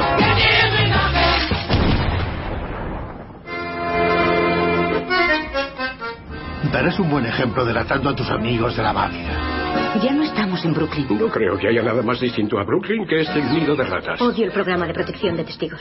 Bienvenidos a Francia. Intentad encajar. Estoy harto de buscaros un sitio cada tres meses. ¿Y aún tenemos el mismo apellido? No, aquí somos la familia Blake. Malavita, una película bastante curiosa, ¿no? Bastante curiosa, sí, dirigida por Luc Besson y protagonizada por unos grandísimos actores, ¿no? Como es Robert De Niro y Michelle Pfeiffer, por ejemplo. Aquí están bien todos los actores, incluso el perro, que es Malavita, el que da nombre a la película, que también lo hace genial. Y, y bueno, eh, decían en el tráiler protección de testigos, ¿no? Programa de protección de testigos, aunque esto no es exactamente así. Podemos decir que es una familia, ¿no? el cabeza de familia es Robert De Niro, que tienen algo que ver con, con la mafia. Y bueno, en realidad han sido mafiosos, ¿no? Pero por unas circunstancias están huyendo constantemente, ¿no? No vamos a desvelar mucho más, ¿verdad, Víctor? Están yendo de aquí para allá, son prácticamente nómadas, no pueden estar muchas semanas seguidas en un mismo país porque están siendo perseguidos por, por bueno, por una facción, ¿no? Que quiere eliminarlos. Sí, lo típico, pero desde un punto de vista humorístico, ¿no? Humorístico porque ellos son más cafres que los mismos que los persiguen. Y, allá, y allá donde van siembran el terror. Si es que no pueden re- reprimirlo, ¿eh? No pueden reprimir ser unos delincuentes que flipas. Incluso el protagonista ¿no? dice eh, en alguna ocasión que sabe que es un, un psicópata y muchas veces le entran ganas de, pues, eso, de, de acabar vilmente y sangrientamente con el que tiene delante, pero tiene que reprimirse. Y vemos en algunas escenas lo que él imagina que le haría al que tiene delante. ¿Verdad? Sí, sí. El- bueno, simplemente añadir que la película se llama The Family en, en versión original y que se estrenó el 15 de noviembre en España. A mí hay una cosa que no me ha gustado de la película. La película transcurre en Francia, en Normandía. Es uno, es un, pues eso, la ciudad o, el, o, la villa, ¿no? Donde los han llevado para, para que no los localicen los que lo, los van persiguiendo. Y una cosa, como digo, que no me ha gustado es que pinta a todos los franceses, a todos los que viven ahí en Normandía como, como prácticamente, no sé, eh, tontos. Todos los que viven allí parecen que sean tontos. Y estos que son los americanos y han llegado, pues mira, son los valientes, son los chulos, son los listos. Mm, No sé, eso me, Pero eso me es una crítica, un poco ¿eh? Chirriante por lo estereotipado que era. Ya sé que está exagerado y tal, pero me, me- resultaba desagradable. Pero es, una es una crítica de cómo ven los estadounidenses a los franceses, ¿eh? De hecho, el Luc Besson es un creo creo que es un director francés, creo recordar, Sí, sí, es francés. y lo y lo hace aposta, ¿no? Como en plan de es que nos veis así y, y para que veáis que luego resulta que los que sois unos unos bestias sois vosotros. Sí, bueno, bestias es decir poco. Lo que pasa es que casi se tienen merecido, ¿no? Algunas veces lo que les pasa. También tenemos aquí a Tommy Lee Jones, que hace de, el que se encarga de, dirigir a los que les protegen. Y bueno, el- yo creo que eh, la pareja que hace Robert De Niro y Tommy Lee Jones es, es- tiene más que química, ¿verdad? ¿Te va parecido a ti?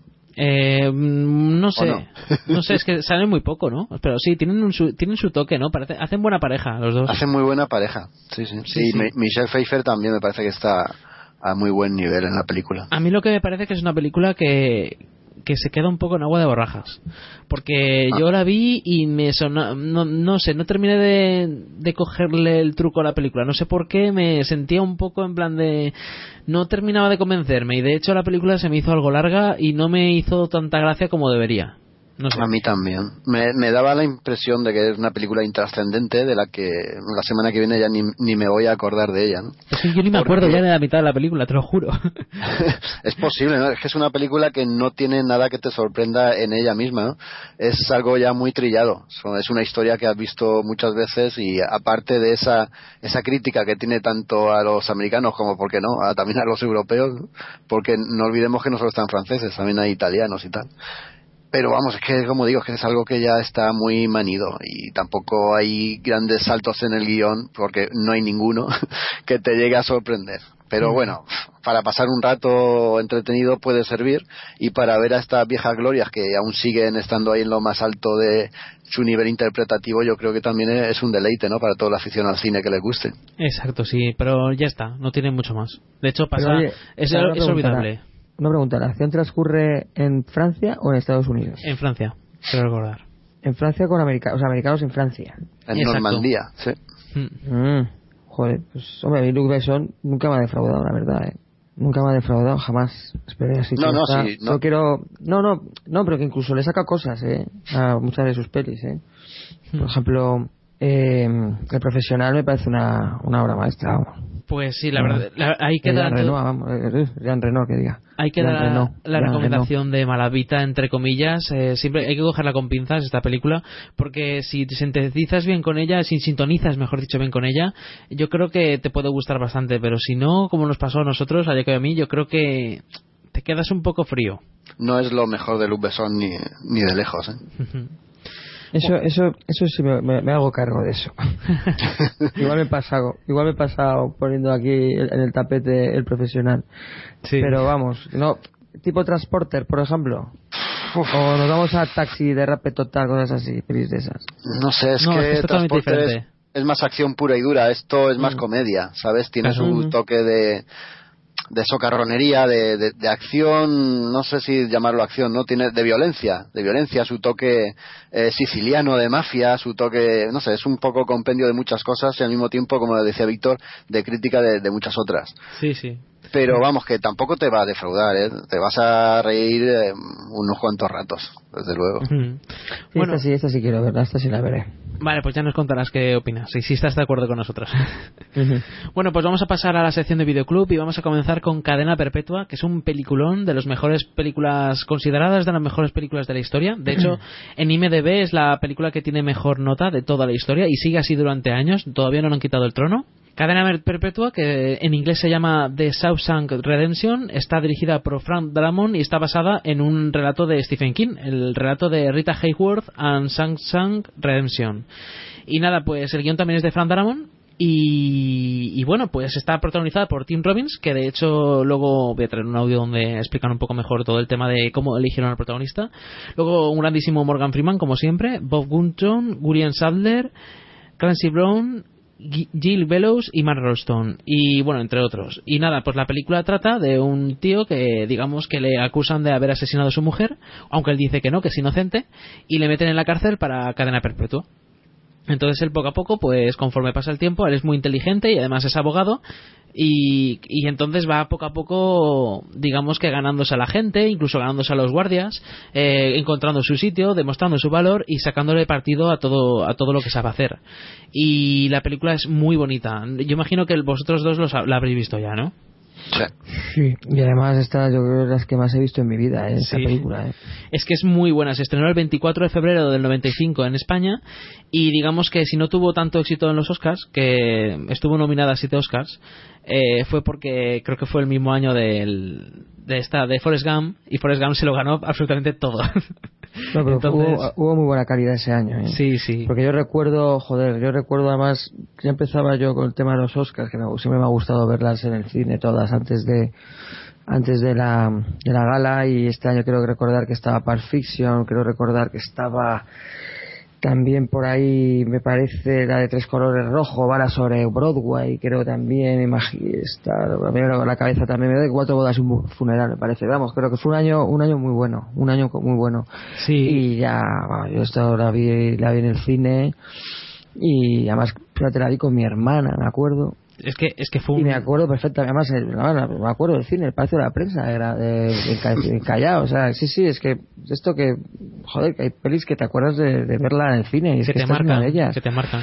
Y me acuerdo de salir en videoclub y alquilarla y verme una tres veces. O sea, que es que es un peliculón impresionante. Si ya no solo ya el gancho, ¿no? De cómo el tío va a salir de la situación y luego todo el plan que tiene, es el, la cómo es el retrato carcelario de, de, esa época americana. No, esto está ambientado a los 30, quiero recordar. Sí, y también me gustó mucho la visión de una persona que lleva décadas eh, apresada y que llega un momento en el que ya no quiere dejar de estarlo.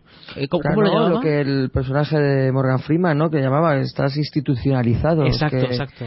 Es que, es que esto de la reinserción, pero a una persona que ya sus hábitos ya diarios es estar ahí en ese lugar, ya te la composición que te haces de, de lugar y, y tu, eh, vamos, eh, lo que es eh, lo que lo que tú quieres, em, lo que es prosperar o por lo menos quieres salir adelante es en, es en ese lugar. Por lo tanto, en cuanto te sacan de ahí, pues estás como, pues como si te mandan a un, a un país totalmente que no cono- vamos, no sabes ni el idioma, ¿no?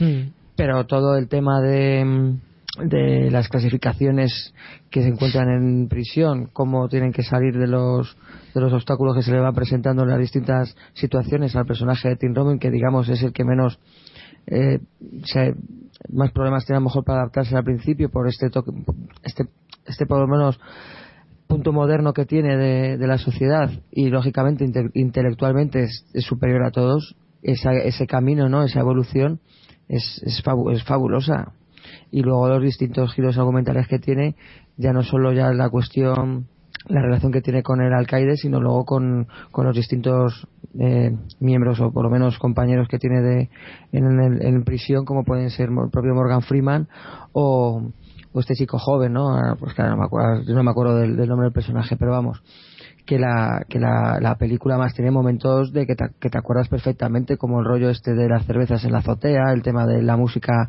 eh, por los altavoces. Joder tiene un punto también hasta de comedia pero muy bueno. Tiene mucho Sí, también metacine redonda. con el tema de los carteles y las actrices como como como las actrices man- marcan un poco el, el calendario no Eh, vital de todos y ellos no Sí, ahora sí. el Rita Hayworth ahora es la época de Raquel no cuando invocaban a Raquel Welch que también Sí. aquella película de o sea del no del fin del mundo del fin de los tiempos algo así no sé es un bah, es una película maravillosa Es un peliculón de 10 que lo tiene todo, de verdad. Es una película redonda en todos los aspectos. Eh, Retrata muy bien el tema carcelario, retrata muy bien el tema de cómo van evolucionando los personajes con el paso del tiempo. Eh, no duele para nada el tema de, de cómo van cortando para en diferentes épocas, de cómo va avanzando la vida del protagonista. De hecho, se nota bastante, ya no solo en los postes, sino también en, por ejemplo, el pelo del protagonista, eh, su misma posición social dentro de la cárcel no sé, eh, yo, yo creo que antes de, de darle ya el punto final a esta película, voy a traer un audio que es un poco largo, que bueno, son tres minutos, pero son una serie de anécdotas de cadena perpetua de la, del programa Butaca 13, que es un programa que recomendamos de 13TV, que está presentado por Juana Samanes. Nada, voy a traer el audio porque yo creo que a nuestros oyentes le puede interesar. Hay películas que son un éxito instantáneo, otras, en cambio, se cocinan a fuego lento. Es el caso de Cadena Perpetua, el drama carcelario basado en un relato de Stephen King con el que el guionista Frank Darabont debutó como director. Su paso por los cines fue discreto, pero los que la vieron hablaron maravillas de ella, incluidos los miembros de la Academia de Hollywood, que sin que nadie lo esperara distinguieron a la cinta con siete candidaturas, entre ellas las de mejor película. El éxito llegó en formato vídeo. Cadena Perpetua fue el título más alquilado de 1995. Los espectadores la han aupado hasta el número uno del top 250 del prestigioso portal IMDB, que desde hace años ocupa sin que nadie la desplace. Debo admitir que no valoré mucho a Andy la primera vez que lo vi. Parecía una barra de mantequilla a punto de derretirse. Tom Hanks pudo haber sido el protagonista, pero el rodaje de Forrest Gump se lo impidió. Kevin Costner rechazó el papel y se arrepintió públicamente de ello. Y como Red, el personaje de Morgan Freeman, era blanco en la literatura, sonaron para interpretarlo Paul Newman, Robert Redford o Clint Eastwood. El director de La Princesa Prometida, Rob Reiner, se entusiasmó con el guion de Darabont y le hizo una suculenta oferta para que él pudiera dirigirlo. Su idea pasaba porque la película la protagonizaran Harrison Ford y Tom Cruise. Ya he visto pasar por aquí a seis alcaides y he aprendido una verdad inmutable y universal. No hay ni uno de ellos cuyo culo no se ponga tieso como la piel de un tambor cuando les pides dinero. Vamos, que costó lo suyo que el papel cayera en las manos de Tim Robbins. Manos que, por cierto, apenas vemos en la película, porque en todos los primeros planos, en realidad, estamos contemplando las del propio director Frank Darabont. El mismo que cada semana del rodaje procuraba ver al menos una vez uno de los nuestros de Scorsese, porque decía que quería para su film el mismo uso de la voz en off y del paso de las décadas. Ese paso de las décadas quedaba reflejado en la película por los pósters de la celda del protagonista. Una de las actrices reflejadas en ellos, Raquel Welch, se ha confesado públicamente como fanática de cadena perpetua. Hola, Jane. ¿Dónde está Brooks? Ya decía Hitchcock que había que evitar trabajar con animales, pero Tim Robbins se aplicó y consiguió acompasar su diálogo a la frecuencia de graznido de este cuervo. Oh, espera, espera. Ahora va a salir. Una última anécdota. Un representante despistado contactó con los productores para que una modelo, cliente de él, participara en la cinta interpretando a Rita Hayworth. La confusión tenía algo de lógica, ya que el nombre de la actriz aparecía en el título del relato original, y durante la primera fase del proyecto muchos en Hollywood pensaron que se trataba de un biopic sobre la protagonista de Hilda.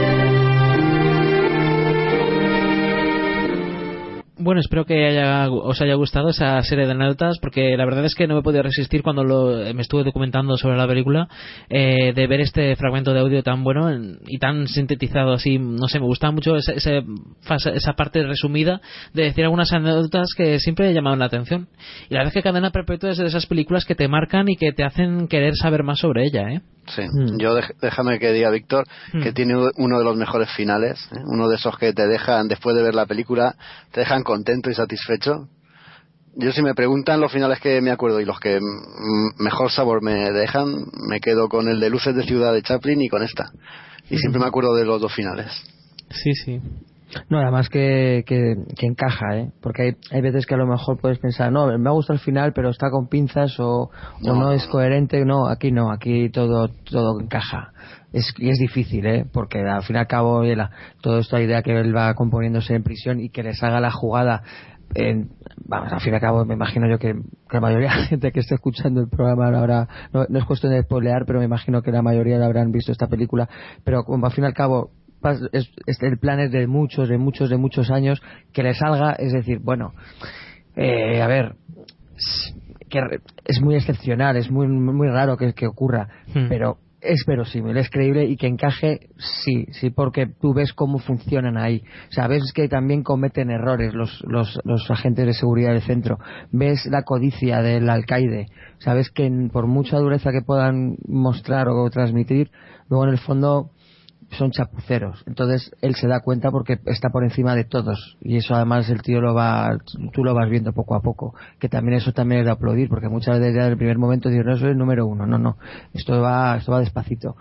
Entonces es eso, que al final todo encaja para que el desenlace ocurra tal y como ocurre. Pues sí, la verdad es que sí, es una película que recomendamos desde Hello Freaky, además con bastantes ganas, porque además es que es una de esas películas que nos olvidan muy fácilmente y que además te, te apetece volver a verlas, y eso que no es corta precisamente, ¿eh?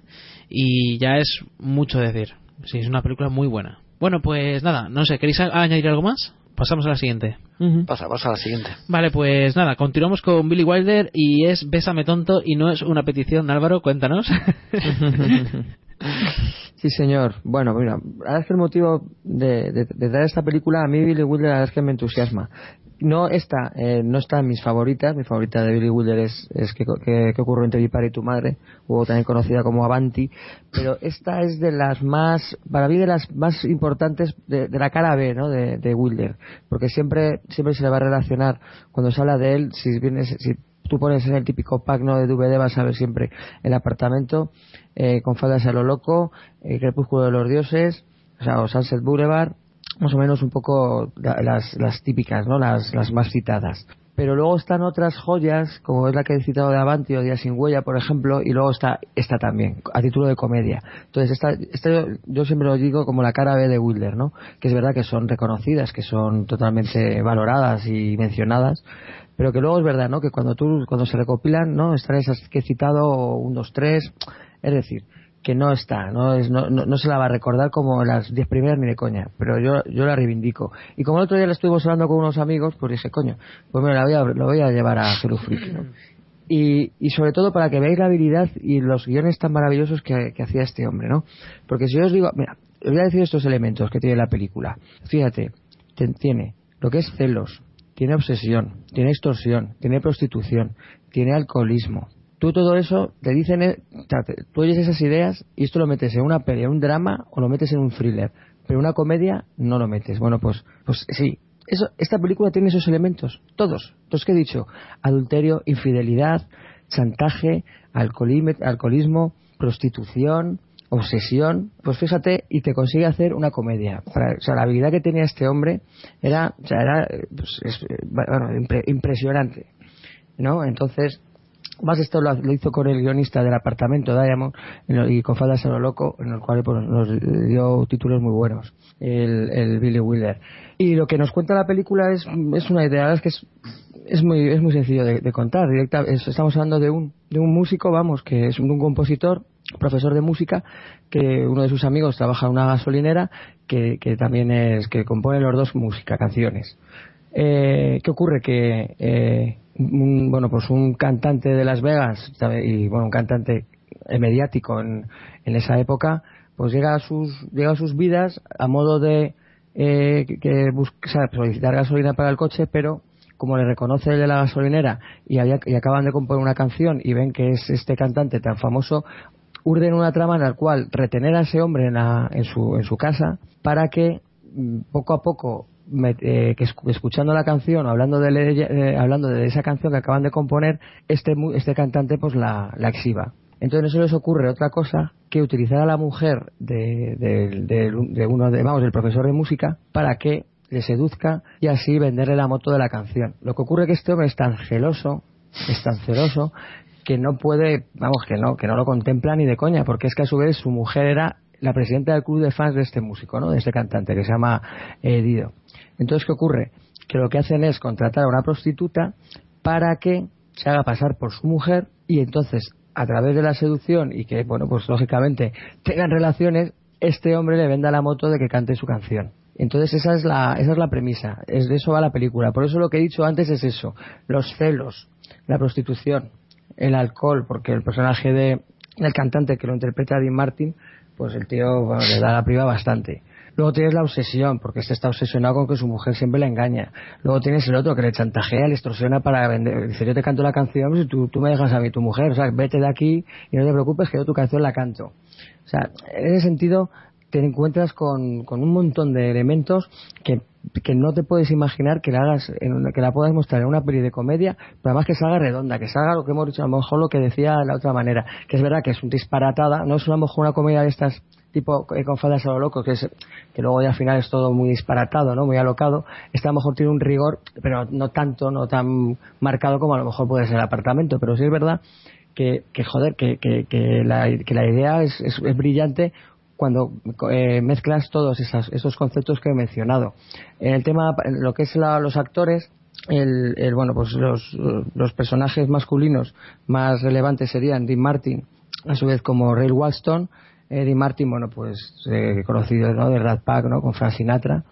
Y, Ray Walston, que bueno, pues también era un personaje, ese es un actor más secundario, pero bueno, si a lo mejor de- como películas modernas para que le pongáis una imagen mental, salía en esta teleserie de la, de- la obra de adaptación de Apocalipsis de Stephen King como uno, como el, como este señor mayor, ¿no? Que acompañaba al protagonismo en este, en el camino que hacían hacia Las Vegas. Bueno, pues es ese, es ese actor. Y luego en el apartado femenino destacaría para mí una de las, vamos, otro mito erótico del cine de los 50-60 que, que es Kim Novak, que este lo- bueno, pues eh, se la recordará porque era la coprotagonista de la película Vértigo de Hitchcock, que haría el papel de la, de la prostituta. Luego ya, bueno, eh, sería Felicia Farr quien, quien, quien hiciera la esposa del personaje de Ray Walston. De Ray Walston. Entonces, nada, eh, decir que, que la, vamos, que, que todo se iría en, la trama iría por lo que he contado, las distintas situaciones que se van a tener lugar por este, por esta trama urdida por parte de estas, de, de estos músicos. Y, y el resultado es absolutamente satisfactoria. Es una película estupenda, maravillosa, aconsejable. Además, han pasado ya unos cuantos años. Pues esta peli de 64.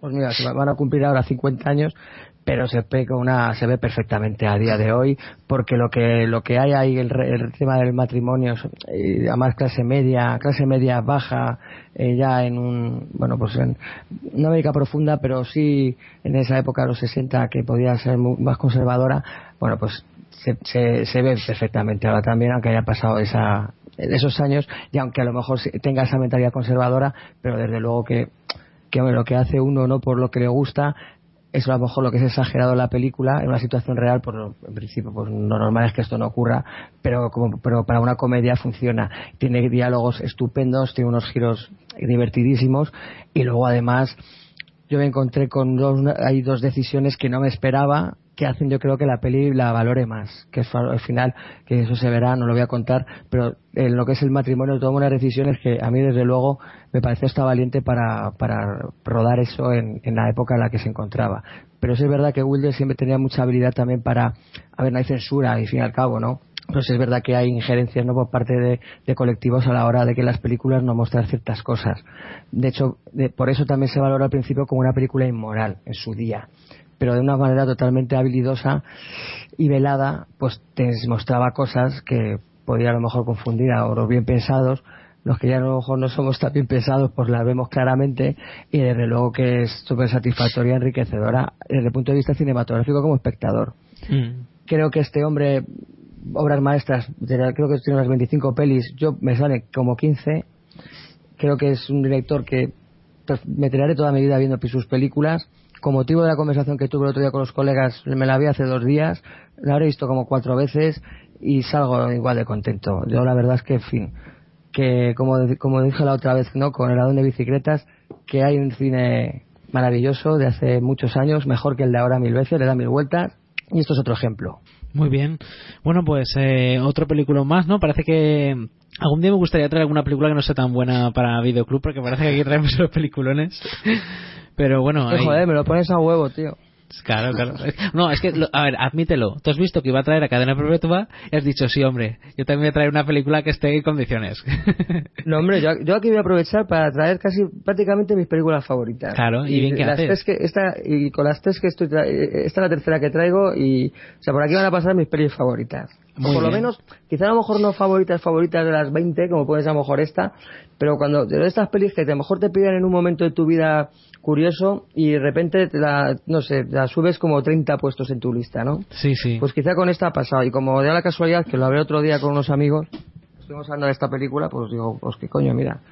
Pues nada, la traigo aquí. Muy bien, bueno, pues nada, pues aquí queda ya la sección de cine que nos hemos alargado bastante y si os parece vamos a pasar a la sección de series, ¿vale? Vale. Muy bien. Vale, bueno, pues antes las promos y comenzamos. La tienda en casa. Ahora hay un nuevo sistema para estar en forma, eliminar las impurezas de la piel y limpiar la casa. Presentamos Apocalipsis Friki. Oh yeah. El podcast de cine y cómic que te hará mejor persona. Miles de usuarios ya se han beneficiado de sus propiedades. Fíjate que escucho Apocalipsis Friki y voy a misa todos los domingos.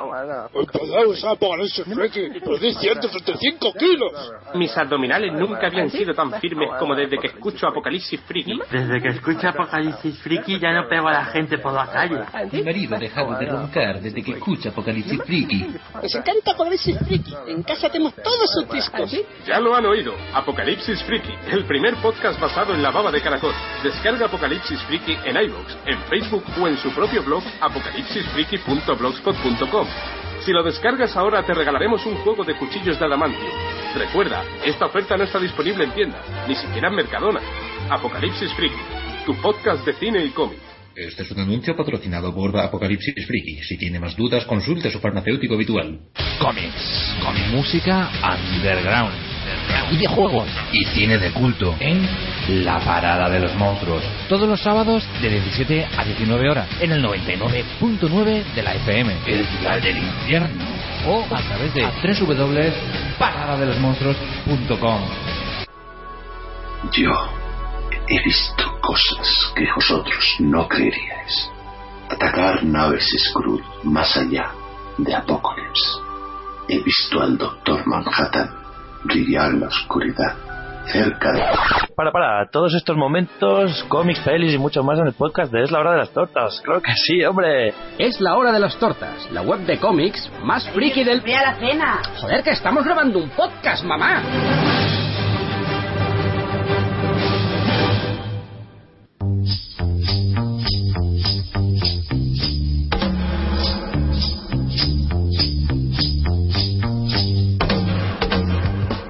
Estás escuchando Hello Freaky Podcast. Un programa de cine, series, videojuegos, literatura y cómics. Puedes escucharnos en directo en www.hellofreaky.com y descargarnos en iVoox o iTunes, entre otros.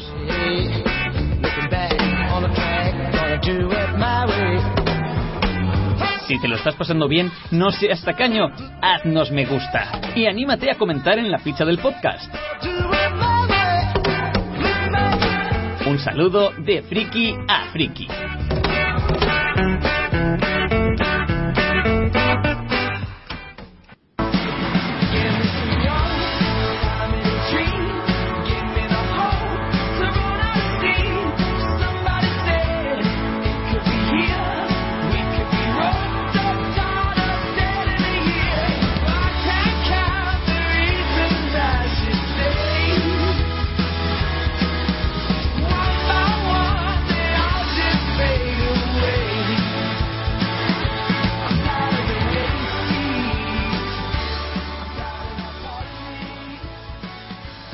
Bueno, seguimos con la sección de series, eh, después de hablar de tanto de cine.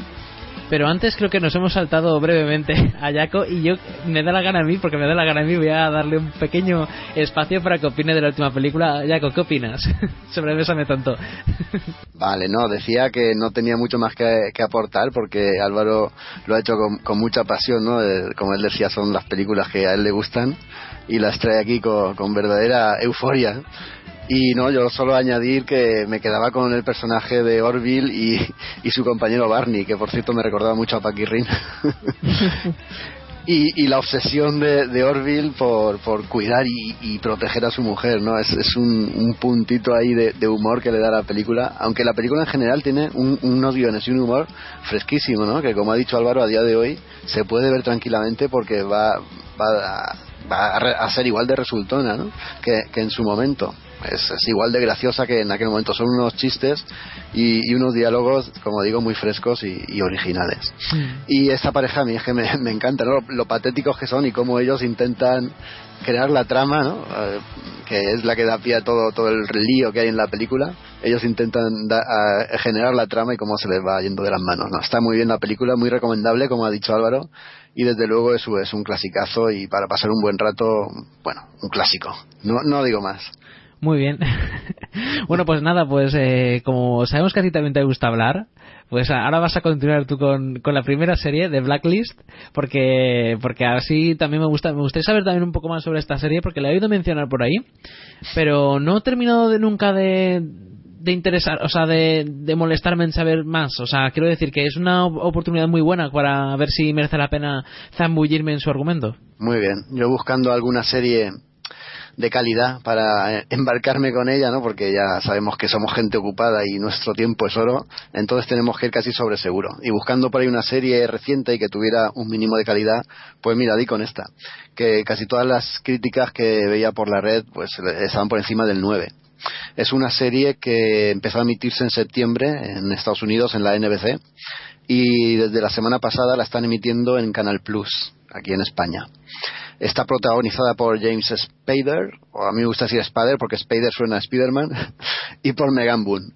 Y el argumento, vamos a ver si os parece original o no os parece original. El argumento base es el siguiente. ¿no? James Spader interpreta a Red, que es uno de los tipos más buscados por la CIA, y se entrega. El, el principio del primer episodio es eh, eso, que él coge y se entrega voluntariamente. Y a partir de ahí va a girar todo, porque se ha entregado, ¿no? ¿Qué es lo que, qué es lo que él quiere? Él, lo único que pretende es hablar con Elizabeth Quinn, que es una nueva recluta de la CIA, por así decirlo, es una perfilista, una psicóloga que se dedica a hacer perfiles de criminales. Y este, este enemigo público número uno, lo único que quiere, después de haberse entregado, es hablar con ella, con Elizabeth Quinn, a la que interpreta Megan Boone. Y no responde ante nadie más una vez que habla con ella, le dice que él va a colaborar con la justicia y va a entregar a los enemigos públicos y a los, a, a los malosos más, más peligrosos ¿no? de todo el mundo. Cuando los eh, jefazos de la CIA le dicen que, bueno, que ellos ya conocen a los principales terroristas y a los pri- principales narcotraficantes, etcétera, él responde que no se refiere a esos, él se refiere a los que ni siquiera ellos conocen, a los que él sí conoce porque está ahí dentro de ese, de ese mundillo, ha estado dentro de ese mundillo. Este tal Red pertenecía también a la CIA y había hecho un, había traficado con la información, no eso que ahora está tan de moda. Había traficado con la información de los servicios secretos y se había pasado al lado oscuro, ¿no? Al lado de terroristas, etcétera. Y entonces ahí se genera una trama que va a englobar a todos los demás episodios, por lo que he podido ver, en el cual nos van a explicar poquito a poquito, ya gotita a gotita, manteniendo así el suspense, el porqué de, de que este hombre se haya entregado y va pretendiendo la inmunidad. Y qué es lo que, la relacio- lo que le relaciona con Elizabeth King. Se generan otras tramas que van a permanecer un poco secundarias. Y luego cada capítulo, porque si bien hemos dicho al principio que íbamos a hablar del piloto, yo hoy mismo antes del programa me he visto el capítulo 2 y he comprobado pues eso que cada capítulo va a tratar pues de un gran enemigo de, de la humanidad por así decirlo de algún o un gran terrorista o un gran narcotraficante o como es en este segundo episodio. Bueno este segundo episodio mejor no voy a decir quién es el malo porque desvelaría una de uno de los giros geniales que tiene. Una de las cosas que me ha gustado de este episodio segundo que he visto es que yo pensaba o pienso o se os mantengo que muchas de las series eh, en el segundo episodio es cuando se sientan ¿no? o te dan a entender por dónde van a va- van a ir sus derroteros. Ya sabes viendo el segundo episodio si la serie te va a gustar o no. Al fin y al cabo el primero es un piloto y es donde han puesto más cuidado no por así decirlo. Y este segundo episodio que he visto hoy lejos de confirmarme lo que yo pensaba que, que no me iba a gustar no Mm, al revés, me ha parecido una serie muy bien construida, muy bien escrita y muy muy capaz de mantener la intriga en cada cuarenta y tantos minutos que dura cada episodio. Mm, Está dentro de lo que son terrorismo, CIA, etcétera, tan de moda están las series, pues un poco sí y un poco no. Eh, Ya veréis en el segundo episodio que las cosas, aunque van por ahí, no, no van exactamente por ahí. Hay algo que los guionistas hábilmente nos ocultan, ¿no? Y, y vemos que no es solo que este hombre, el tal Red, se ponga al servicio de la CIA o del FBI, es que los está utilizando para algo, para algo que nos ocultan y que seguro que con los siguientes episodios vamos a ir descubriendo. A mí es una serie que me ha gustado, yo confirmo las notas que le dan por el 9, con 9 o por encima del 9, las confirmo y la, la recomiendo. Además que es tan reciente, se puede ver pues estos días, ¿no? Podéis verla si tenéis Canal Plus o podéis verla de cualquier otra forma. Bueno, digamos que hay que abonarse a Canal Plus para verla porque la están repitiendo y ahí podéis seguirla día a día y con la más, ah, más rabiosa actualidad. Espero que os, ha- que os despierte por lo menos las ganas de verlo. No sé si Álvaro la ha visto. No, no, que va. Pues nada, Pero vamos, ya estoy, estoy en ello. no, no piquéis con las sensaciones que puede dar el primer episodio, el primer capítulo, que parece como algo así de, de terroristas, de no sé, de juego, de juego oculto, con terrorismo, con CIA, con FBI. No, no va solo de eso. Va, va de más cosas. A mí es por lo menos la, la impresión que me da y lo que se deja entrever. Una crítica que sí le hago es, por ejemplo, el papel de James Spader, que me parece que está un poco sobreactuado. Por lo menos en el primer episodio me recordaba, más que a un personaje nuevo, me recordaba a, a Aníbal, ¿no? el, el, caníbal, ¿verdad? Mm, Es que daba la impresión que estaba sobreactuando para parecer, parecer temerario, ¿verdad? Para parecer agresivo. Aunque estaba encadenado en su celda y tal, es, es, parecía una copia, ¿no? De Aníbal. Pero bueno, en el segundo capítulo ya parece que se hace un poquito más con el papel, o por lo menos esa impresión me da a mí, y es, eh, es bastante más convincente. Parece un poco más único, ¿verdad? Un poco más nuevo. Pero bueno, ahí, bueno, también la otra pro protagonista, eh, interpretada por Megan Boone, pues qué decir de ella. Pues yo quiero, yo me voy a pedir una de estas para Reyes. A ver si me lo traen y qué dice mi mujer, pero bueno, es que está espectacular también. Como te la traigan, vamos. bueno, pues nada, pues vamos a continuar con la siguiente serie, que es The Walking Dead. Y bueno, eh, Jaco, eh, aquí vamos a aportar dos visiones distintas. Por una parte está la, la que creo que es la tuya, que es que tú has visto los ocho episodios, ¿no? Sí. Vale. Y otra es la mía, que yo me vi tres o cuatro episodios, no aguanté más, paré, y luego todo el mundo empezó a decir, ¡buah, el octavo episodio antes del parón! ¡buah, qué bueno! El mejor de la serie, el mejor de la serie. Y yo dije, venga, voy a verlo, y lo vi. Así que aquí vamos a poder hablar los dos. Muy bien. Yo, sí, eh, si te habrás dado cuenta, cuando me has preguntado si he visto los ocho episodios, te he dicho un sí arrastrando mucho la S. Sí, lo he notado. Sí. lo he notado. lo has notado, porque yo vi los cuatro primeros y el, la euforia de la temporada anterior que sí que me gustó pues la, euforia desapareció porque me parecieron me parecieron aburridísimos. Entonces los siguientes los vi pero mientras hacía otras cosas sabes y, y me seguían pareciendo aún más aburridos. Así que fíjate que el octavo no lo vi. Y lo he visto a posteriori en, en hay canales de, de, Ono que te lo repiten, ¿no? Eh, lo puedes elegir en, en, Ojo Televisión, tú eliges del horario que quieras y lo ves. Pues claro, como las críticas eran tan buenas que el octavo capítulo era, wow, era la bomba, era un fiel reflejo del número cuarenta y tantos, que en los cómics es bastante, bastante crudo, ¿no? Y bastante duro. Pues yo lo vi y ¿qué quieres que te diga? Que después de leer los cómics, de leer aquel episodio, se me antoja que está bastante aguado, ¿no? No sé tú qué opinarás, ¿te impresionó tanto como dice la gente? Pues no mucho. O sea, eh, primero que es más flojo que el cómic, eso está claro. Y segundo, es que a, ver, es que a mí lo que me fa... es que fue muy curioso, ¿eh? Recuerdo que yo me quedé en el tercer episodio o cuarto. O sea, esa, esa, esos capítulos tan aburridísimos en los cuales están todos enfermos y no decían más que llorar. Uno, uno, iban llorando unos a otros diciendo, ay, que, ay, que estoy enfermo, ay, que está el otro enfermo. Y yo dije, mira, no aguanto más. A mitad de episodio lo dejé, del cuarto creo que fue. Nada, pues me pongo a ver el, el, el octavo episodio y cuál es mi sorpresa que prácticamente lo entendí todo. O sea, que no, no hubo nada que dijera, uy, eh, si me había puesto un poco en situación de cómo están los personajes, bien, pero ya está, o sea, no había nada que me pudiera inducir a que esos cuatro episodios o cinco que me había perdido me habían hecho que no pudiera continuar la trama. Al revés, es que demostraba una vez más la cantidad de relleno que tiene esta serie. Y este octavo episodio no estuvo mal, pero ¿cuál fue mi sorpresa cuando todo el mundo diciendo que era el mejor de la serie y empiezo a verlo y me empiezo a aburrir que flipas? Pero que flipas, hasta el punto de que la, la acción y lo que verdaderamente mola empieza en el minuto 25 de 43. 25. Pues como comprenderéis, ya por el minuto 10 o 12 mi paciencia se agotó y me puse la reproducción a 1,5. y entonces ahí fue cuando dije, mira, por mis huevos, que voy a terminar de ver la temporada porque quiero verla. O sea, quiero, quiero ver esa parte que todo el mundo dice que tanto mola y, y me la voy a aguantar como pueda. Me lo puse a 1,5 y aguanté. Y me vi el, el final como, como Dios manda, vamos. Y ya al final no estuvo mal, pero no tampoco es de lo mejor de la serie. No nos engañemos, los primeros dos episodios le pegan 4.000 vueltas a este y a cualquier otro de los episodios de las otras dos temporadas. Sí. Mira, el, el, momento Katana, Gobernador y Cabeza, ese momento no es ni de lejos comparable con el cómic, porque en el cómic hay un, un elemento emocional, ¿no? Sí, con sí. la víctima y con uno de los personajes que está contemplando lo que pasa. Y ese momento en el cómic te lo está reflejando muy acertadamente, ¿no? Y aquí es que no pasa, es que para que no se vea eh, lo hacen detrás del tanque, ¿no? Es, no, no, a mí no me gustó nada. Perdona, Víctor, los episodios que decías que no has visto, que Sí. yo vi mientras hacía otras cosas, esos episodios están dedicados al gobernador.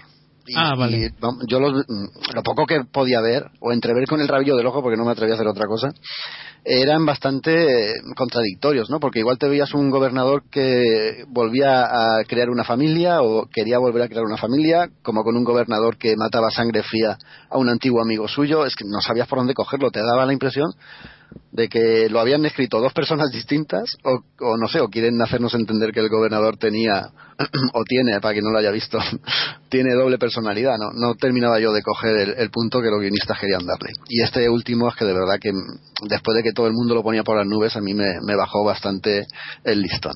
No. Pues nada, eh, la verdad es que tanto tanto hype, tanto hype y al final la- yo creo que la gente lo que pasa es que después de ver tanta mierda, al final cualquier pequeña gominola que le den se, creen que vamos que es la hostia y no, o sea no es que es, así de duro quiero ser de verdad, ¿eh? es que es que esta serie me parece vergonzosa, o sea me parece un engaño total, total y por eso la mayor parte de la gente que de verdad era fan de la serie la ha dejado. Porque es así, yo, yo sigo los cómics al día y no lo he aguantado. Y fuera, yo ya sigo los cómics y punto. No Yo es que, mm, yo es que, mira, vi el octavo, como te digo, en, en esto de repetición, ¿no? Que lo ves tú cuando quieras. Y a- al día siguiente he visto el segundo de, de Blacklist. Y claro, es que no hay color entre la forma que está uno escrito, el hilo argumental, cómo está enredado, cómo se desenreda al final. Es, ese eh, eh, ejercicio casi de puzzle que hacen los guionistas en Blacklist. Y luego ver eh, el, el guion de una página que es Walking Dead, es, es que no hay comparación. Vamos, la gente que se va, pasen más a estas otras series, por Dios. Claro, es que es eso. Habiendo tanta serie, ¿para qué vas a perder el tiempo con una que no es buena? Es que hay demasiadas series que son buenísimas. Y nosotros, eh, sí, y aquí es donde meto un poco de publicidad. Oye, pues, oye, meteros eh, de vez en cuando en los programas de cine y series eh, que seguro que más de una serie descubriréis. que, que os va a interesar. Por ejemplo, yo alguna vez he recomendado la de eh, Orange is the New Black, que es una serie muy buena y que también se ha estrenado este año. Muy bien, Víctor. Y me da mucha curiosidad, no sé si es la siguiente que ibas a hablar, que es, es un anime. Ah, sí, es un anime. Vamos a traer aquí un anime. No, no he podido ver el primer capítulo y me da mucha rabia. Cuéntame, cuéntame. Pues menos mal porque así podrás seguir viviendo porque cuando una vez veas el primero no vas a poder parar. Uf.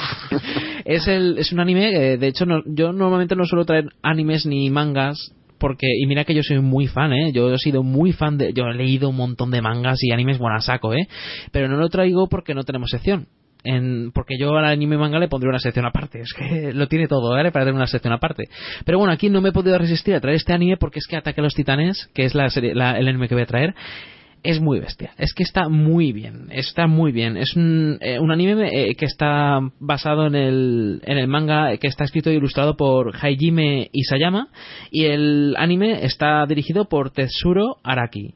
Que es- seguramente no sonará el nombre, pero quizás si os suenan algunos de los otros animes que ha hecho, como puede ser el de Death Note, o Galaxy Angel, o High, High School of the Dead. Entonces, nada, eh, digamos que es un anime que es bastante, según tengo entendido, porque yo no he leído el manga todavía, que lo leeré, eso lo puedo asegurar, pero me han dicho que es bastante, bastante fiel al, al manga y que de hecho han hecho 25 episodios y han parado hasta que tenga el manga los capítulos necesarios para seguir, creo, creo o tengo entendido. Que espero que siga y que no se queden solo con esos 25, porque otra cosa he de añadir y es que el final es bastante abierto, o sea, no es para nada un final de un anime, es un final de temporada. Entonces nada, eh, el 20 en septiembre en septiembre creo que acabó la emisión de, de la tercera de la temporada esta que estamos viendo. Y nada, trata de de Eren Jaeger y su hermana adoptiva Mikasa Ackerman y un amigo que tienen que es Armin Adler- Adlert que digamos que viven en una ciudad fortificada eh, rodeada de murallas y de hecho viven te van explicando que el mundo todos los humanos viven dentro de unas murallas gigantescas donde es la única manera de poder sobrevivir porque fuera de las murallas hay un montón de titanes un montón de gigantes que lo que hacen es eh, devorar humanos. Son como si fueran zombies no pero son gigantes que flipas.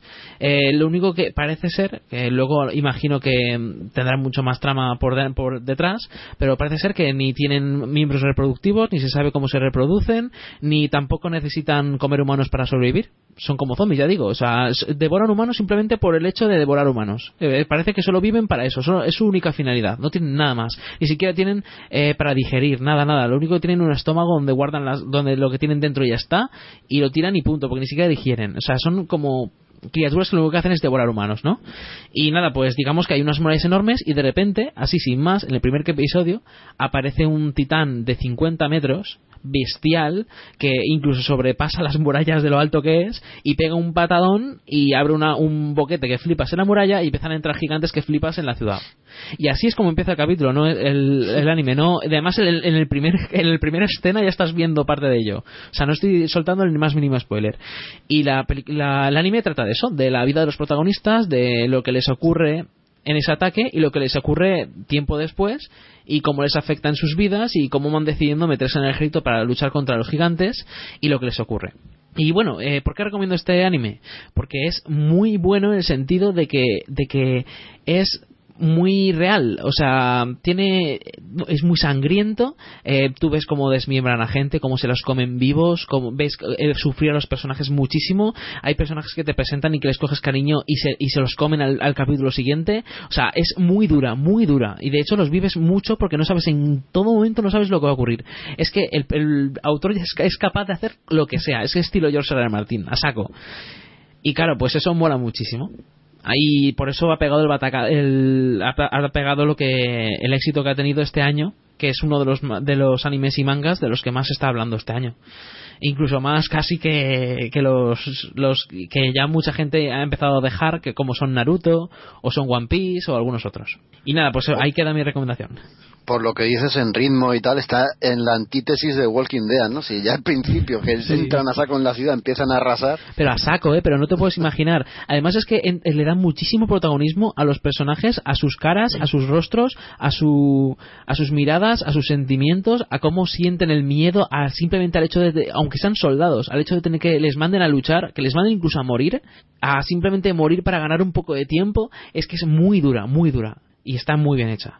Y si quien quiera leer el manga, está eh, publicado por Norma Editorial aquí en España. bueno, a por ella, a por ella, esta no se me puede escapar. No, desde luego, no, de verdad, ¿eh? Hacerme caso que, que, que, eh, no tiene pérdida, pero para nada, Ataque a los Titanes. Yo me he visto los 25 episodios en cuestión de unos pocos días y estaba, vamos, pero uno detrás de otro, ¿eh? No, no, yo la tengo pendiente de, de hace tiempo y, y desde luego que, que me voy a poner con ella a saco, pero ya. Hmm. Bueno, y ya continuamos con la última. Bueno, eh, quería poner brevemente, antes de continuar con la siguiente, la intro. Porque, solo un momento, porque es que a mí me encanta y yo creo que a muchos de vosotros os va a gustar.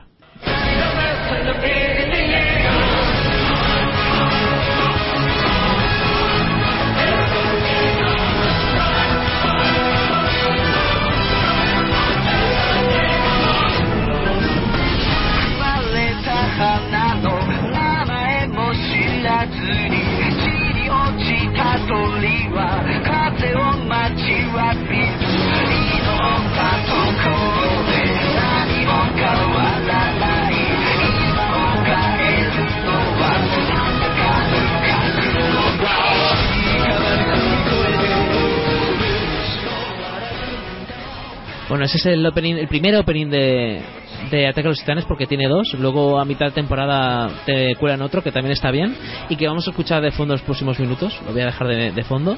Y nada, pues vamos a continuar con otra serie que vamos a traer aquí, que es la última ya de, de este programa, que es Almost Human. Y Álvaro va a ser el que lo va a traer.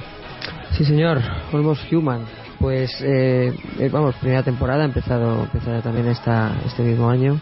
Y, vamos, lo que es eh, esta, esta o sea, lo que es este final de año, lo que es la temporada, ¿no? Cuando empiezan en, en septiembre a emitir las series. Bueno, pues el caso es que me está gustando mucho, mucho, pues muchísimo. O sea, ya estoy viéndola también, ¿vale? Porque solo he visto dos capítulos y fíjate, en dos capítulos que lo que me ha dado de mucho esta serie y los conceptos que he ido viendo y lo bien ambientado que está para ser una peli yo una, perdón, una serie que yo creo que desde el punto de vista presupuestario tampoco es eh, tiene tiene una economía muy fuerte pero está muy muy, muy- todos los recursos están utilizados al, al máximo ¿Qué, ¿Qué nos cuenta Almost Human? estamos en un futuro no muy lejano, 2048, en el que ya, bueno, pues los avances tecnológicos han avanzado tanto que, que desde luego, bueno, pues ya eh, en materia, en materia criminal, pues la- lo, que es la, la- la delincuencia o, la- crimen- el crimen organizado, pues también está un poco ya eh, en paralelo a, a este desarrollo y por lo tanto ya tienen que tomar ¿no? las fuerzas y cuerpos de seguridad decisiones para o por lo menos mecanismos para un poco ponerse al, al nivel entonces lo que lo que hacen es que a cada eh, lo que son las parejas ¿no? de agentes de, policía bueno pues siempre habrá un humano y uno que es an- un androide no entonces eh, bueno pues el, en lo que será la acción de la, de la serie en lo que son estos dos capítulos, bueno, pues veremos dos, dos casos eh, diferenciados. Lo que ocurre que lo que aquí me prima, por lo menos yo lo que estoy viendo es que el protagonista, que lo interpreta, por cierto, Carl Urban, que re- recordaremos de Juez Dredd, que lo hace además muy bien. A mí es un actor que también me está gustando mucho, fíjate. Y además ya está, ya, ya tiene ya también, está cogiendo ya protagonismo ya en el género. Pero, oye, también ha, visto que este personaje tenía posibilidades y aunque se aleje de lo que es el cine, pues ha decidido meterse en esta, en esta serie y desde luego es, es muy recomendable y está, está bastante bien. ¿Por qué además? Porque la química que tiene con su compañero androide es estupenda. Este androide además se diferencia de la clase de androides estándares que tienen cada gente. De hecho, en el primer capítulo le van a dar uno de esos androides y es que es to- totalmente incompatible con, con el carácter que tiene, que tiene, que tiene el personaje de Carl Urban. Lo que ocurre que es un, bueno, es un personaje, o lo que es, es un agente de policía tan valorado y tan reconocido que no quieren que el androide le perjudique. Entonces lo que le dan es una especie de, serie de androides que de alguna forma fracasó o no fue, no fue válido porque tenía una programación en la cual podía empatizar más ¿no? con el ciudadano. Es decir, un androide que tendría, a modo un poco explicativo, ¿no? como sentimientos. Entonces la, la, bueno, la, capitana ¿no? de- del distrito donde se encuentra eh, Carl Urban, que por cierto interpreta Lily Taylor, una actriz que también me ha gustado siempre mucho, recuerdo ahora por ejemplo la serie Dos metros bajo tierra, le, mm, entre muchas pelis por cierto, le cree que cree que las posibilidades de, de, de este es que se me olvida el nombre ¿no? del personaje que interpreta Carl Urban pero tendrá más tendrá todavía más posibilidades con, con este androide ¿no? que con la cadena estándar Además, la, la serie comienza con un hecho en el cual que tiene en el pasado de, de este personaje que bueno fue una misión fallida en la cual perdió a su compañero, también mucho de su brigada. Él mm, echa las culpas a su androide. Aquí me acuerdo, de- me, recu- me recuerdo mucho a Yo Robot, em, pero pero lo que vamos lo que hace que él desconfíe de- del androide bueno pues esa desconfianza se la mostrará a su nuevo compañero pero como ve que es distinto que el resto yo por lo menos en estos dos eh, eh, episodios ves que la relación entre ellos la verdad es que está creciendo mucho y a veces parece más humano el androide que el propio el propio personaje del Carl Urban ¿no? luego joder la ambientación del futuro está de puta madre porque es verdad que lo verás en- como en flashes no una como desde una panorámica exterior ves eh, o sea desde un punto perdón desde un punto de vista exterior ves la panorámica de la ciudad donde transcurren los hechos y ves estos edificios con este toque futurista y a lo mejor pues mm, vehículos voladores o por ejemplo tranvías que, que, están al revés. Pero o sea, no, no se recrea porque recursos medios económicos pues no tendrán suficientes como para que eso sea eh, de una manera realista. Pero pero como son en pocos segundos dices coño qué hace que te metes en el mundo que no te, no estás viendo una un o sea, no estás, eh, no está, la acción no transcurre en una situación eh, actual, pero que de repente hay un avance tecnológico que es un androide. No, tú ves que estamos hablando de un futuro no muy lejano, pero futuro al fin y al cabo, ¿no? Entonces, joder, eh, creo que eso está muy, muy logrado. Luego ya es verdad que para un poco enriquecer el ambiente, o por lo menos el contexto histórico en el que estamos, pues sobre todo cuestiones eh, holográficas, pues vas a ver muchas. Y luego sobre todo todo este rollo que hay de los androides, porque claro, ya no solo también hay, claro, las empresas no solo van a exprimir este concepto para el tema de la seguridad, sino que también para un poco en, todo, en todos los aspectos sociales. Por ejemplo, el segundo capítulo pues va de una especie de, de, empresa que se dedica a eh, eh, eh, fabricar eh, estos androides para servicios sexuales, ¿no? También eso dará mucho juego con el, el rollo de eh, estos tienen derechos, no tienen derechos, eh, somos máquinas o somos algo más, afectos luego de un apagado, eso luego le va a crear dudas entre comillas, existenciales, ¿no? Porque como máquina que es, no existiría, no tendría alma el androide, ¿no? El compañero de Carl Urban, pero pero pero está muy bien contado y ya te digo yo estoy estoy bastante satisfecho y me está gustando mucho pero sobre todo porque es muy es muy está muy, muy me parece muy bien hecha la, esta sociedad que, que nos crea la serie que nos muestra y sobre todo como yo tengo mucha mucha curiosidad cómo va a proseguir la evolución de los personajes. No sé si luego habrá una trama principal de estas que luego en plan tengan un gancho y que quieras una resolución, ¿no? Con una historia eh, río, una línea argumental que abarque los capítulos. Yo en principio yo veo que esto es autoconclusivo, si bien es verdad que la cuestión criminal, pues ves que es verdad que está muy preparada, pero pero funciona mucho, funciona muy bien, la verdad. Y en ese sentido, pues, pues oye, ya que ya que he iniciado una serie desde el principio, porque soy de los que se espera que terminen las temporadas para verlas de golpe, claro que tampoco sabe que iba a participar en podcast, entonces ahora pues ya intento pillar a seis series que empiezan esta temporada para un poco traerla- traerlas aquí, ¿no? Hablar con, con vosotros, pues pues me anima por esta y desde luego estoy muy satisfecho.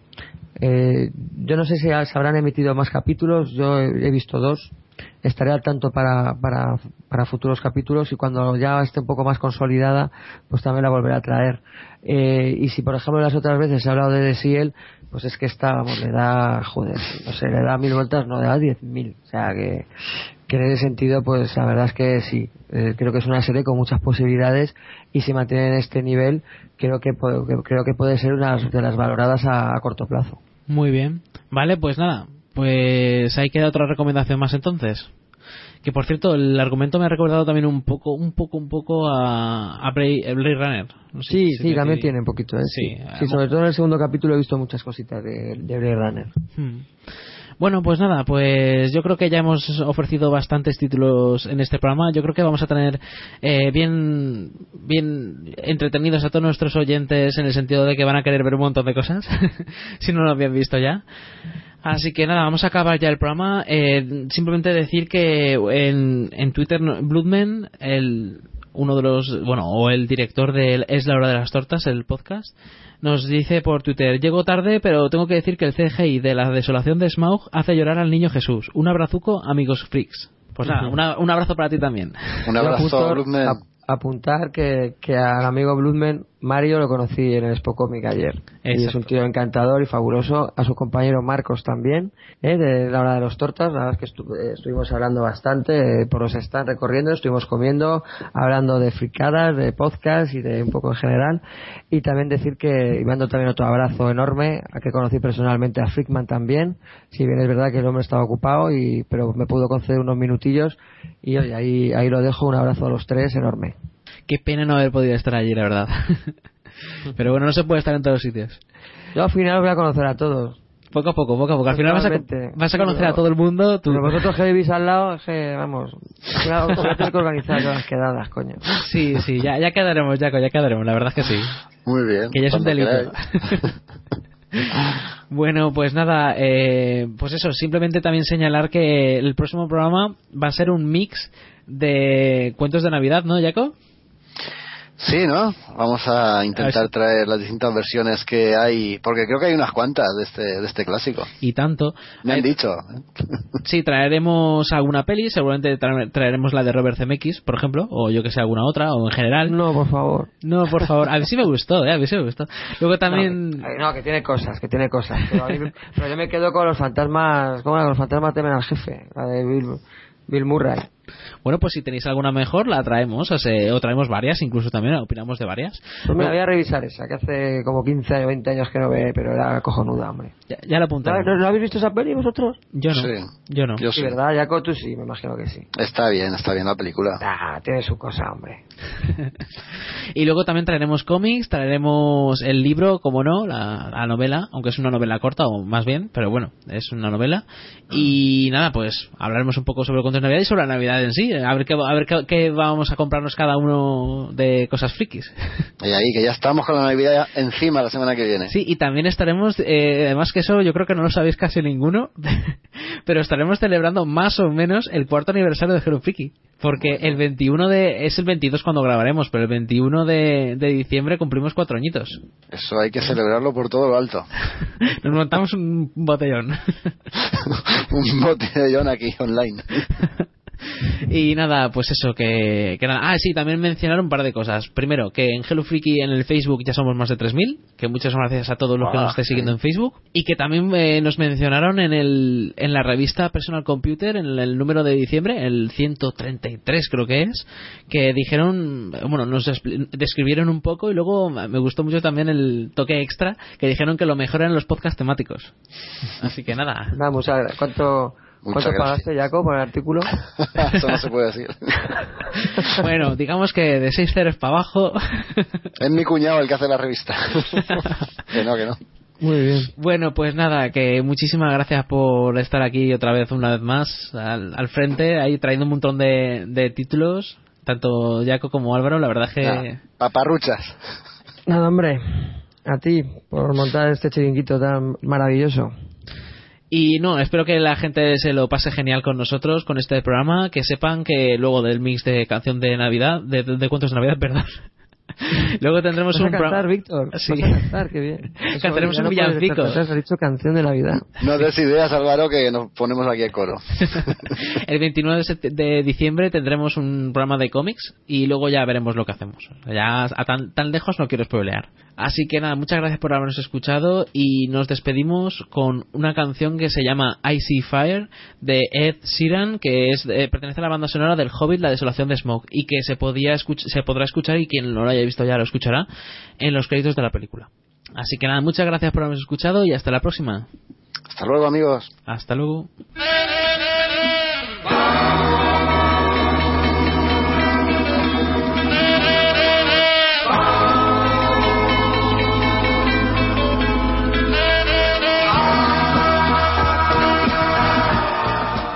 Recuerda, puedes encontrarnos en www.hellofreaky.com.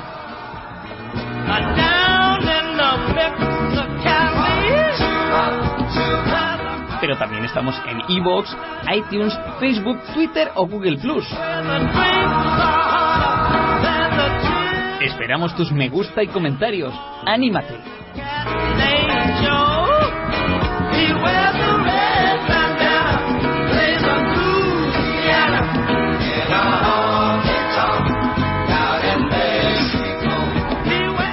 Muchas gracias por habernos escuchado, frikis.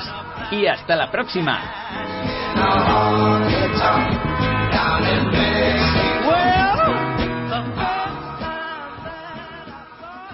Oh, mountain below. Keep careful watch of my brother's souls. And should the sky be filled with fire and smoke, keep watching over during suns.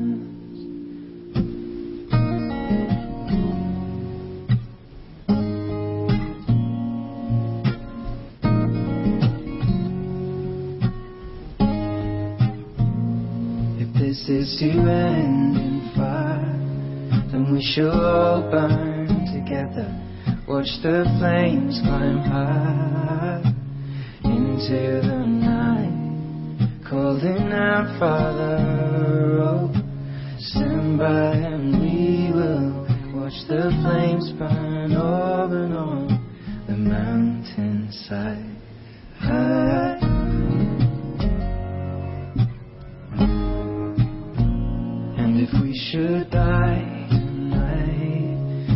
should all die together.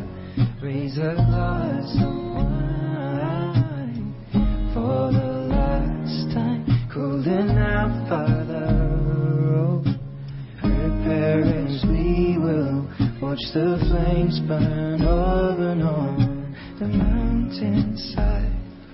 Desolation comes upon the sky. Now I see fire inside the mountain. I see fire burning the trees, and I see fire hollow in soul. I see fire blood in the breeze,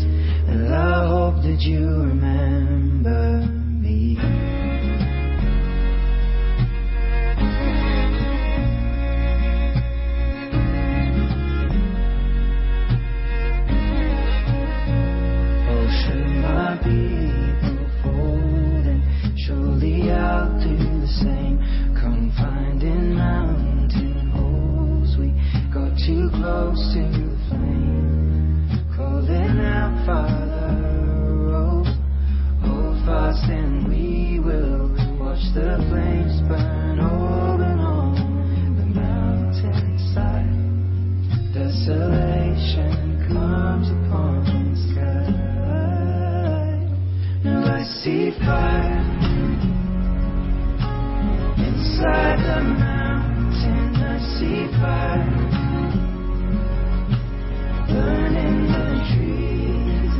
And I see fire hollow and soul. I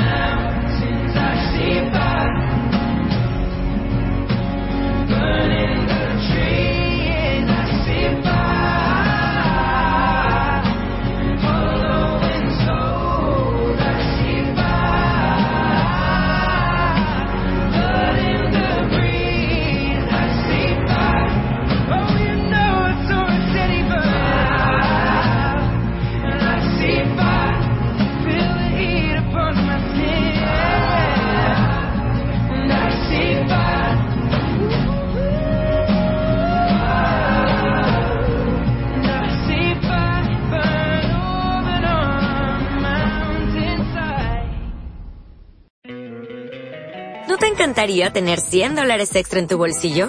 Haz que un experto bilingüe de TurboTax declare tus impuestos para el 31 de marzo y obtén 100 dólares de vuelta al instante. Porque no importa cuáles hayan sido tus logros del año pasado, TurboTax hace que cuenten. Obtén 100 dólares de vuelta y tus impuestos con 100% de precisión. Solo con Intuit TurboTax. Debes declarar para el 31 de marzo. Crédito solo aplicable al costo de la presentación federal con TurboTax Full Service. Oferta sujeta a cambios o cancelación en cualquier momento.